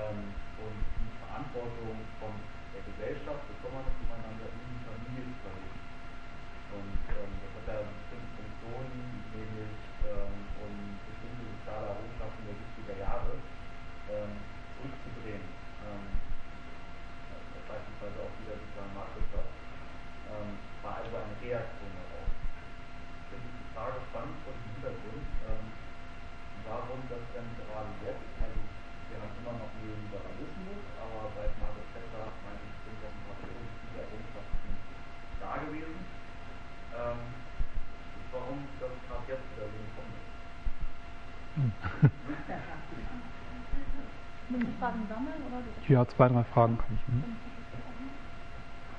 Mich würde interessieren, diese drei Strömungen, ob die wie miteinander klarkommen. Also ob die eher, ja, also ob die eher gegeneinander kämpfen, ob die alle vereint sind. Oder wie ist das? Hm? Ähm, du hattest ja erzählt, dass ähm, jetzt vor allem das Parteiprogramm, aber auch die Ideologie von der AfD sehr so eine Mittelschicht begünstigt oder Mitteloberschicht, wenn man das noch so nennen will. Ähm, wie sind die als wieder aufgestellt? Ist das was Also sind die selber immer durch andere Regierungsschichten? Okay. Ähm, ja, die erste Frage ist natürlich die, die schwierigste. Ne? Wo, kommt das jetzt? Ich glaube, das kann man nicht so einfach beantworten. Ich denke, das hat viel mit Entsolidarisierung zu tun, die seit ein paar Jahren gefahren wird mit Wirtschaftskrise vielleicht auch und, äh, und da, also es wird oft gesagt, die AfD ist entstanden, weil die CDU sich ähm, äh, für sozialdemokratisiert hat und dadurch dann halt ähm, am rechten Rand eine, eine, Lücke entstanden ist, wo die AfD jetzt reingeht. Das finde ich halt äh, völliger Quatsch. Das ist halt genau das Gegenteil ist der Fall. Die SPD hat sich halt ent, entsozialdemokratisiert oder entsolidarisiert und zwar nicht nur in Deutschland, sondern wir haben seit ähm, ja, seit, den, seit den 90er Jahren ähm, dieses äh, New Labour-Ding, dieses äh, der dritte Weg und so weiter, wo dann halt ähm, im Zuge dessen dann auch Hartz IV eingeführt wurde. Und auch in Frankreich, wo es ja jetzt weitergeht, ne, das ist, ist, ja nicht so, dass es irgendwie gestoppt ist. Und ähm, da gibt es einfach, ähm, ich denke, die Leute wissen nicht mehr, was sie wählen sollen. Ne. Es, und gerade im Osten gibt es dann auch Vorbehalte gegen, den, gegen die Linkspartei, weil die noch gleichgesetzt wird, vielleicht mit, mit äh, Stalinismus oder die, kann quasi nicht gewählt werden. SPD wählt man nicht mehr, weil die für Hartz IV verantwortlich sind, Grüne ebenso. Was bleibt übrig? Entweder gar nicht wählen oder Protestwahl. Ne? Und, äh, oder mit der Hoffnung auch, die machen das tatsächlich besser. Ähm, ich denke, das ist halt ein wichtiger Punkt und den gibt es ähm, auch bei der UKIP zum Beispiel. Da habe ich eine Analyse gelesen von jemandem, der meinte, dass die UKIP ist eine extrem neoliberale Partei. Die schreiben das auch so und die wollen es auch so umsetzen. Die werden hauptsächlich gewählt von Arbeitslosen, die die ersten Opfer werden, zusammen mit, mit äh, Flüchtlingen, mit Geflüchteten, die, die, ähm, die halt ähm, die sich auch tatsächlich noch was anderes versprechen. Ja, es könnte ja sein, dass sie sich, äh, dass sie das ja auch gut finden, äh, dieses, ähm, diesen Neoliberalismus, aber die versprechen sich tatsächlich eher davon, wenn die die UKIP wählen, dann geht es denen besser. Und keine Ahnung, also ich stehe da wirklich auch, äh, ich habe da viele Fragezeichen. So. Noch ein Punkt zur Familie, also die ist ja nicht, äh, die AfD ist nicht für Familie, ne? das darf man nicht, äh, die ist für Familialismus. Aber sie sind natürlich äh, sind die dagegen, dass, dass Leute, die hier nach Deutschland gekommen sind, dass sie ihre Familie nachholen. Oder sie sind halt gegen, natürlich dagegen, dass, dass Menschen halt, ähm, die äh, aus der Unterschicht sind, dass, dass die äh, Gelder kriegen vom Staat, die sollen gefälligst arbeiten und sich selber ihr, ihr Brot verdienen. Ja, das ist, die sind halt nur für Familie in ganz bestimmten Sinn, für ähm, so ein Bild von Familie, wo dann halt die Privilegierten noch weiter privilegiert werden. So. Ähm, der zweite Punkt ist, wie passt das alles zusammen? Ne? Neoliberalismus, völkischer Nationalismus und christlicher Fundamentalismus. Ich denke, ein gemeinsames Bindeglied ist, die sind alle für Ungleichheit. Das sind alles Ungleichheitsideologien, die wollen mehr Ungleichheit herstellen. Die einen legen den Schwerpunkt darauf, dass die Ungleichheit zwischen Arm und Reich stärker werden soll. Die zweiten legen den Schwerpunkt darauf, dass die Ungleichheit zwischen den Geschlechtern wieder stärker werden soll und die Komplementarität der Geschlechter wieder im Mittelpunkt kommt. Und die dritten sind dann halt äh, eher rassistisch, ne? mehr un, also mehr un Unterschiede zwischen Deutschen, Nicht-Deutschen, Bio-Deutschen, wie Björn Höcke sagt, und Nicht-Bio-Deutschen. Ähm, und ähm, das verbindet natürlich auch, die haben quasi den gleichen Feind. Die, der Feind ist quasi der Gutmensch oder der Tugendterror oder Political Correctness und ähm, ähm, dagegen muss halt gemeinsam gekämpft werden. Aber inhaltlich sind äh, von, den, von den eigenen Ansprüchen her ist auch der Neoliberalismus antifeministisch und hat halt auch ähm, Bezüge halt äh, gegen, ähm, ja, gegen Flüchtlinge. Es gibt eine Position von der libertären Alternative in der AfD, wo zum Beispiel Tritschler dazu gehörte, einer der meinen Chefs der jungen Alternative, die sagen, äh, Grenzen auch für alle. Alle Flüchtlinge können hier hinkommen, alle, jeder kann nach Deutschland kommen aber es gibt kein Geld. Ja? So, die sollen selber zusehen. Und äh, es soll dann halt, das Waffenrecht soll liberalisiert werden und äh, dann wird halt schon dafür gesorgt werden, äh, ja, das, das wird dann anders geregelt. Ne? Das ist dann halt, äh, und die arbeiten natürlich, die haben natürlich dann auch Ideologien von, von äh, Vererbung von, äh, und so weiter. Das sieht man ja bei Sarrazin. Also Sarrazin ist ja auch so ein Neoliberaler, der, und da stecken dann tatsächlich auch eher Vererbungssachen dahinter. Ne? Das ist, also ähm, jetzt nicht Vererbung von Geld, sondern Vererbung von, von ähm, äh, biologischen Vererbungen. Ähm, ich führe immer so gerne die äh, Beatrix von Storch an als ähm, jemand, wo ich denke, die hat alle drei Sachen verinnerlicht. Ne? Sie ist halt christlich fundamentalistisch, ähm, sie ist in einer Hayek-Gesellschaft Mitglied, ist also auch neoliberal aufgestellt und sie sagt, an der, an der Grenze soll halt auf ähm, Mütter und Kinder geschossen werden. Also sie ist halt in allen drei und spricht ständig vom souveränen Nationalstaat. Sie will halt, dass die nationale Demokratie wieder eingeführt werden soll. Ich war damals ein bisschen stutzig, nationale Demokratie. Kenne ich doch irgendwoher. Äh, gut, und ähm, ähm, sie ist halt verheiratet mit Sven von Storch. Und Sven von Storch ist in Chile geboren. Der ist, als er drei Jahre alt war, ist, hat Pinochet geputscht gegen Allende und als äh, er 19 Jahre alt war, hat Pinochet allmählich seine Diktatur beendet. Und ähm, Chile ist ein gutes Beispiel dafür, wie halt Neoliberalismus und autoritärer Polizeistaat ganz gut miteinander klarkommen. Ja, also der äh, Pinochet hat dafür gesorgt, dass die ganzen Gewerkschafter, Gewerkschafterinnen und so, sozial engagierten Menschen weg sind, zu Tode gefoltert, äh, vertrieben verschwunden, verschwinden lassen und so weiter. Und als sie weg waren, dann kamen eben Friedmann und Hayek, also diese Neoliberalen, und konnten endlich ihr, ihr neoliberales Experiment dann halt durchsetzen, ohne Widerstände. Also das passt halt eigentlich auch sehr gut zusammen. Und es gibt halt neoliberale wie zum Beispiel den äh, Lichtschlag von Eigentümlich Frei. Ähm, der ähm, schon, hat schon ganz lange versucht, auf Sezession zuzugehen. Und Sezession ist die Zeitschrift von den Neurechten, von diesen völkischen Leuten, mit denen auch Höcke ähm, sympathisiert. Und der meinte, wir haben doch sehr viele gemeinsame Punkte, wir wollen die Familie stark machen, äh, wir sind, haben die gleichen Feinde, lasst uns doch zusammenarbeiten. Das ist damals eher von, der, von den neuen Rechten abgelehnt worden, weil der denen zu kalt war, aber das passt eigentlich schon sehr gut. Also was ein bisschen Widerspruch ist, ist eben auf der einen Seite Neoliberalismus und, und das, völkische, äh, das völkische Ding und die Neoliberalen sind, glaube ich, auch eher global aufgestellt. Aber ähm, in der AfD sind ja halt die Neoliberalen rausgeflogen, die pro-amerikanisch waren. Also jetzt sind noch Neoliberale drin, aber die sind halt äh, auch eher national orientiert. Und da passt das, glaube ich, ganz gut. Eine Frage war noch, kannst du nochmal? Genau, das ist irgendwie, das ist ja ein bisschen wie den, bei anderen Rechnungen Parteien, die halt eher ein bisschen Mittelschicht oder hm. Okay, ja, ja. Da muss man unterscheiden, wer hat die AfD aufgebaut, ne, wer macht die AfD, wer sitzt da drin, wer treibt das voran und wer wählt die. Und da gibt es Unterschiede. Also die aufgebaut worden ist sie halt in, von Männern aus der, aus der Mittelschicht. Ne? Das ist ähnlich wie bei den Käufern von den Sarrazin-Büchern, dass man auch vor allen Dingen Männer aus, aus der, ähm, die privilegiert sind, vor allen Dingen jüngere Männer zwischen 20 und 30 und dann wiederum ältere Männer, das waren halt so die Gruppierung von den Sarrazin-Lesern und ähnlich sieht es auch aus bei der AfD. Ähm, das sind vor allen Dingen auch Männer aus, privilegierten, aus privilegierten Schichten.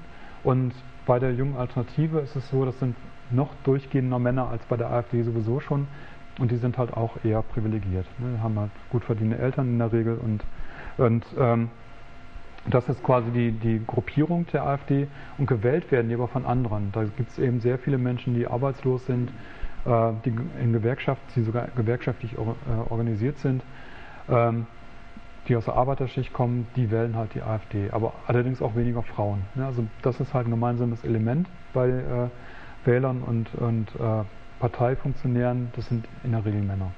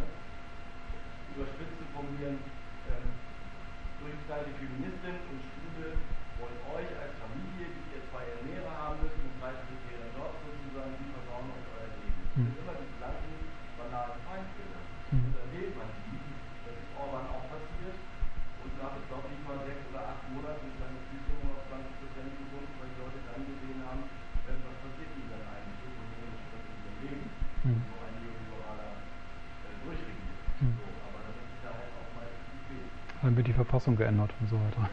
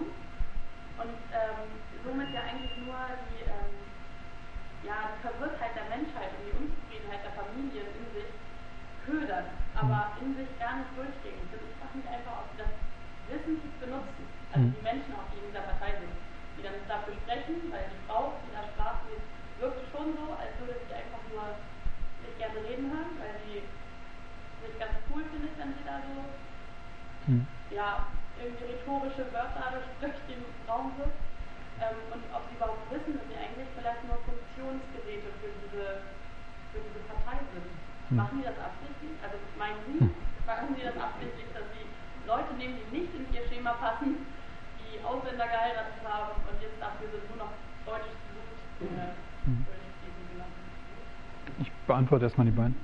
Also bei dir war ja hauptsächlich ein Kommentar und den will ich auch unterstreichen. Also ich kann da auch nochmal, ähm, ein wichtiger Punkt ist vielleicht auch nochmal, wir haben, seit wir Hartz, so spätestens seit wir Hartz IV haben, gibt es ja ähm, eben dieses, ähm, wird den Menschen eingetrichtert, du bist nur dann was wert, wenn du was leistest.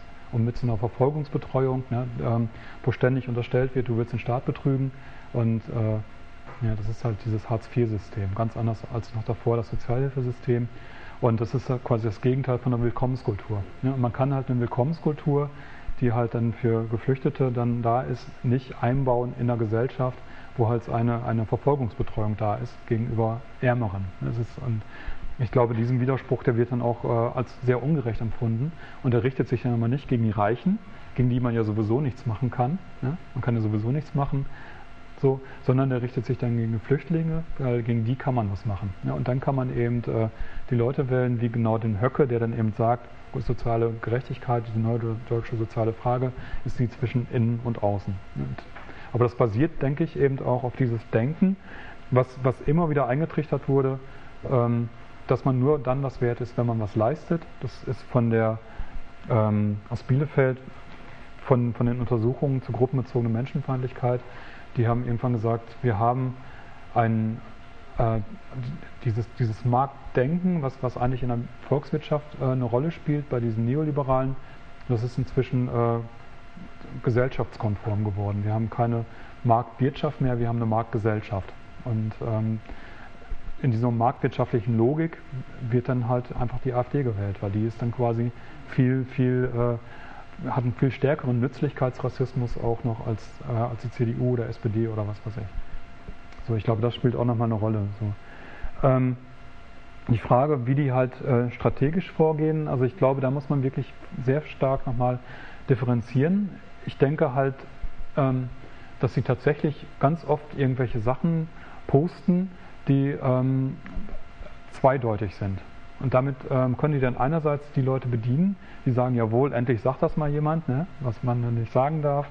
Und andererseits können die sagen, ja, so ist es ja nicht gemeint. Ja, wenn die zum Beispiel posten, die junge Alternative, Selbstjustiz, Selbstjustiz ist die neue Polizei, dann kann man daraus lesen, das ist normativ gemeint, wir müssen jetzt zur Selbstjustiz greifen, wir müssen uns jetzt bewaffnen, weil es gibt ja keine Polizei mehr. Wenn man das dann aber anprangert, dann sagen die, nein, nein, das ist ja gemeint, äh, das ist ja beschreibend gemeint, dass eben die Leute heute zur Selbstjustiz greifen, weil die Polizei nicht mehr da ist. Ja, das ist halt ständig dieses ähm, Doppeldeutige. Einige machen das wahrscheinlich auch tatsächlich so, dass sie bewusst provokant auftreten und dann wieder zurückrudern und dann noch gegen die Lügenpresse wettern können und sich als Opfer darstellen können.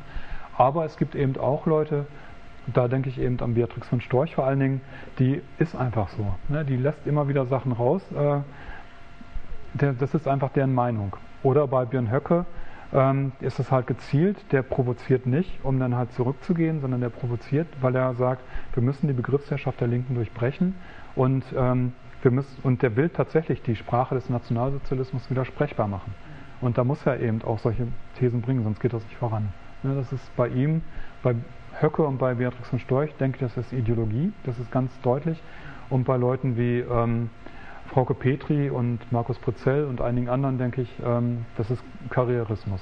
Die verdienen im, als Fraktionsvorsitzende im sächsischen Parlament verdient die sicherlich über 10.000 Euro Und Prezell verdient Ähnliches halt als Europaabgeordneter und die haben ja beide vorher ihre Firmen oder Prezell hat seine Approbation verloren als Anwalt.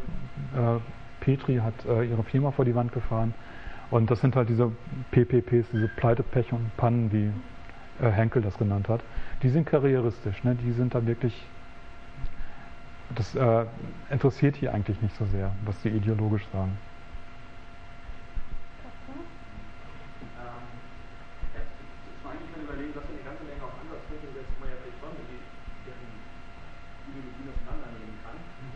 Aber ich habe das Gefühl, das sind so Argumente, nicht- oder das sind so, so sachliche Argumentationen, die helfen nicht unbedingt bei überzeugten Anhängern. Ich meine, wenn wir dann ein Wahlprogramm mit dem Klimawandel Leuten nicht vielleicht 90 Prozent der modernen Wissenschaft ein, äh, ablehnen, einschließlich halt äh, Evolutionslehre, Handys und äh, Raumfahrt. Brückenbau, Autobau. Naja, also ich weiß jetzt halt, was bringt, mit dem da zu argumentieren. Zumal er ja vor Ort dann auch nicht mit dem Spitzenpersonal zu tun hat, dann mit der ganzen Netzwerken, die vielleicht irgendwie der Präsident auch keine freien kann, die sind, also mal pro, mal gegen Islam sind. Wir haben ja evangelische Soziologieprofessoren als Spitzenkandidaten, die vor 50 Jahren das letzte Fachbuch gelesen haben, glaube ich, oder vor 80 Jahren. Also für die ist der Ethnopluralismus dann halt irgendwie der. Ähm, naja, nee, was mich noch interessieren würde, wäre, du hast jetzt relativ viel die Kirchen gesagt, inwiefern die großen Kirchen, also die katholische Kirche und ähm, die evangelischen Kirchen halt ähm, diese Verwanderung von, äh, ja, Verwanderung von Recht, wie die damit umgehen. Na gut, katholische Kirche, klar, die letzten zwei Viertel waren relativ gesellschaftstheorisch, äh, sehr konservativ reaktionär, der aktuelle ist ja ein bisschen progressiver, so Richtung Sozialpsychologie. Und bei den evangelischen Kirchen, meine ich zumindest, die der Großteil des Personals ja doch eher etwas progressivere Gesellschaft. Hm. Ähm, genau, weißt du, ob die, ob die Ordnung, die da irgendwie gegen vorgehen, ob die nur sozusagen in sozialen Kreisen angehen oder ob die auch irgendwie diese Unterwanderung oder diese Konkurrenz von rechts, reaktionär bewusst sind? Ähm, das sind auf jeden Fall Kämpfe, die da stattfinden. Also die AfD wurde ja auch ausgeladen, vom letzten Katholikentag wurde die ausgeladen. Und das sind interne Kämpfe, die, ähm, wo die AfD sich zum Teil auch positioniert. Nicht als AfD, sondern mit, mit ihren Mitgliedern. Ne? Und ähm,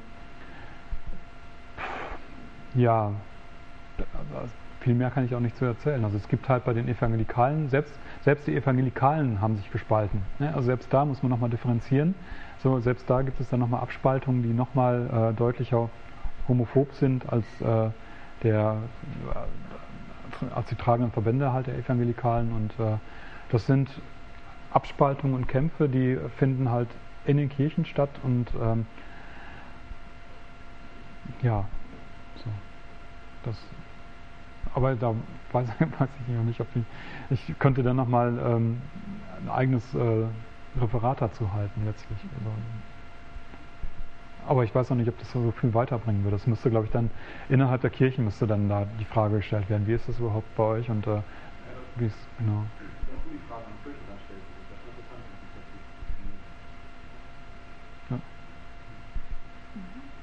Erzählt vorhin, dass äh, bei Programmen dieser Kongress in Wien stattgefunden hat, Hm. was ja so eine, nicht so eine äh, Position des Raums irgendwie Bedeutung von diesem Zusammentreffen ein?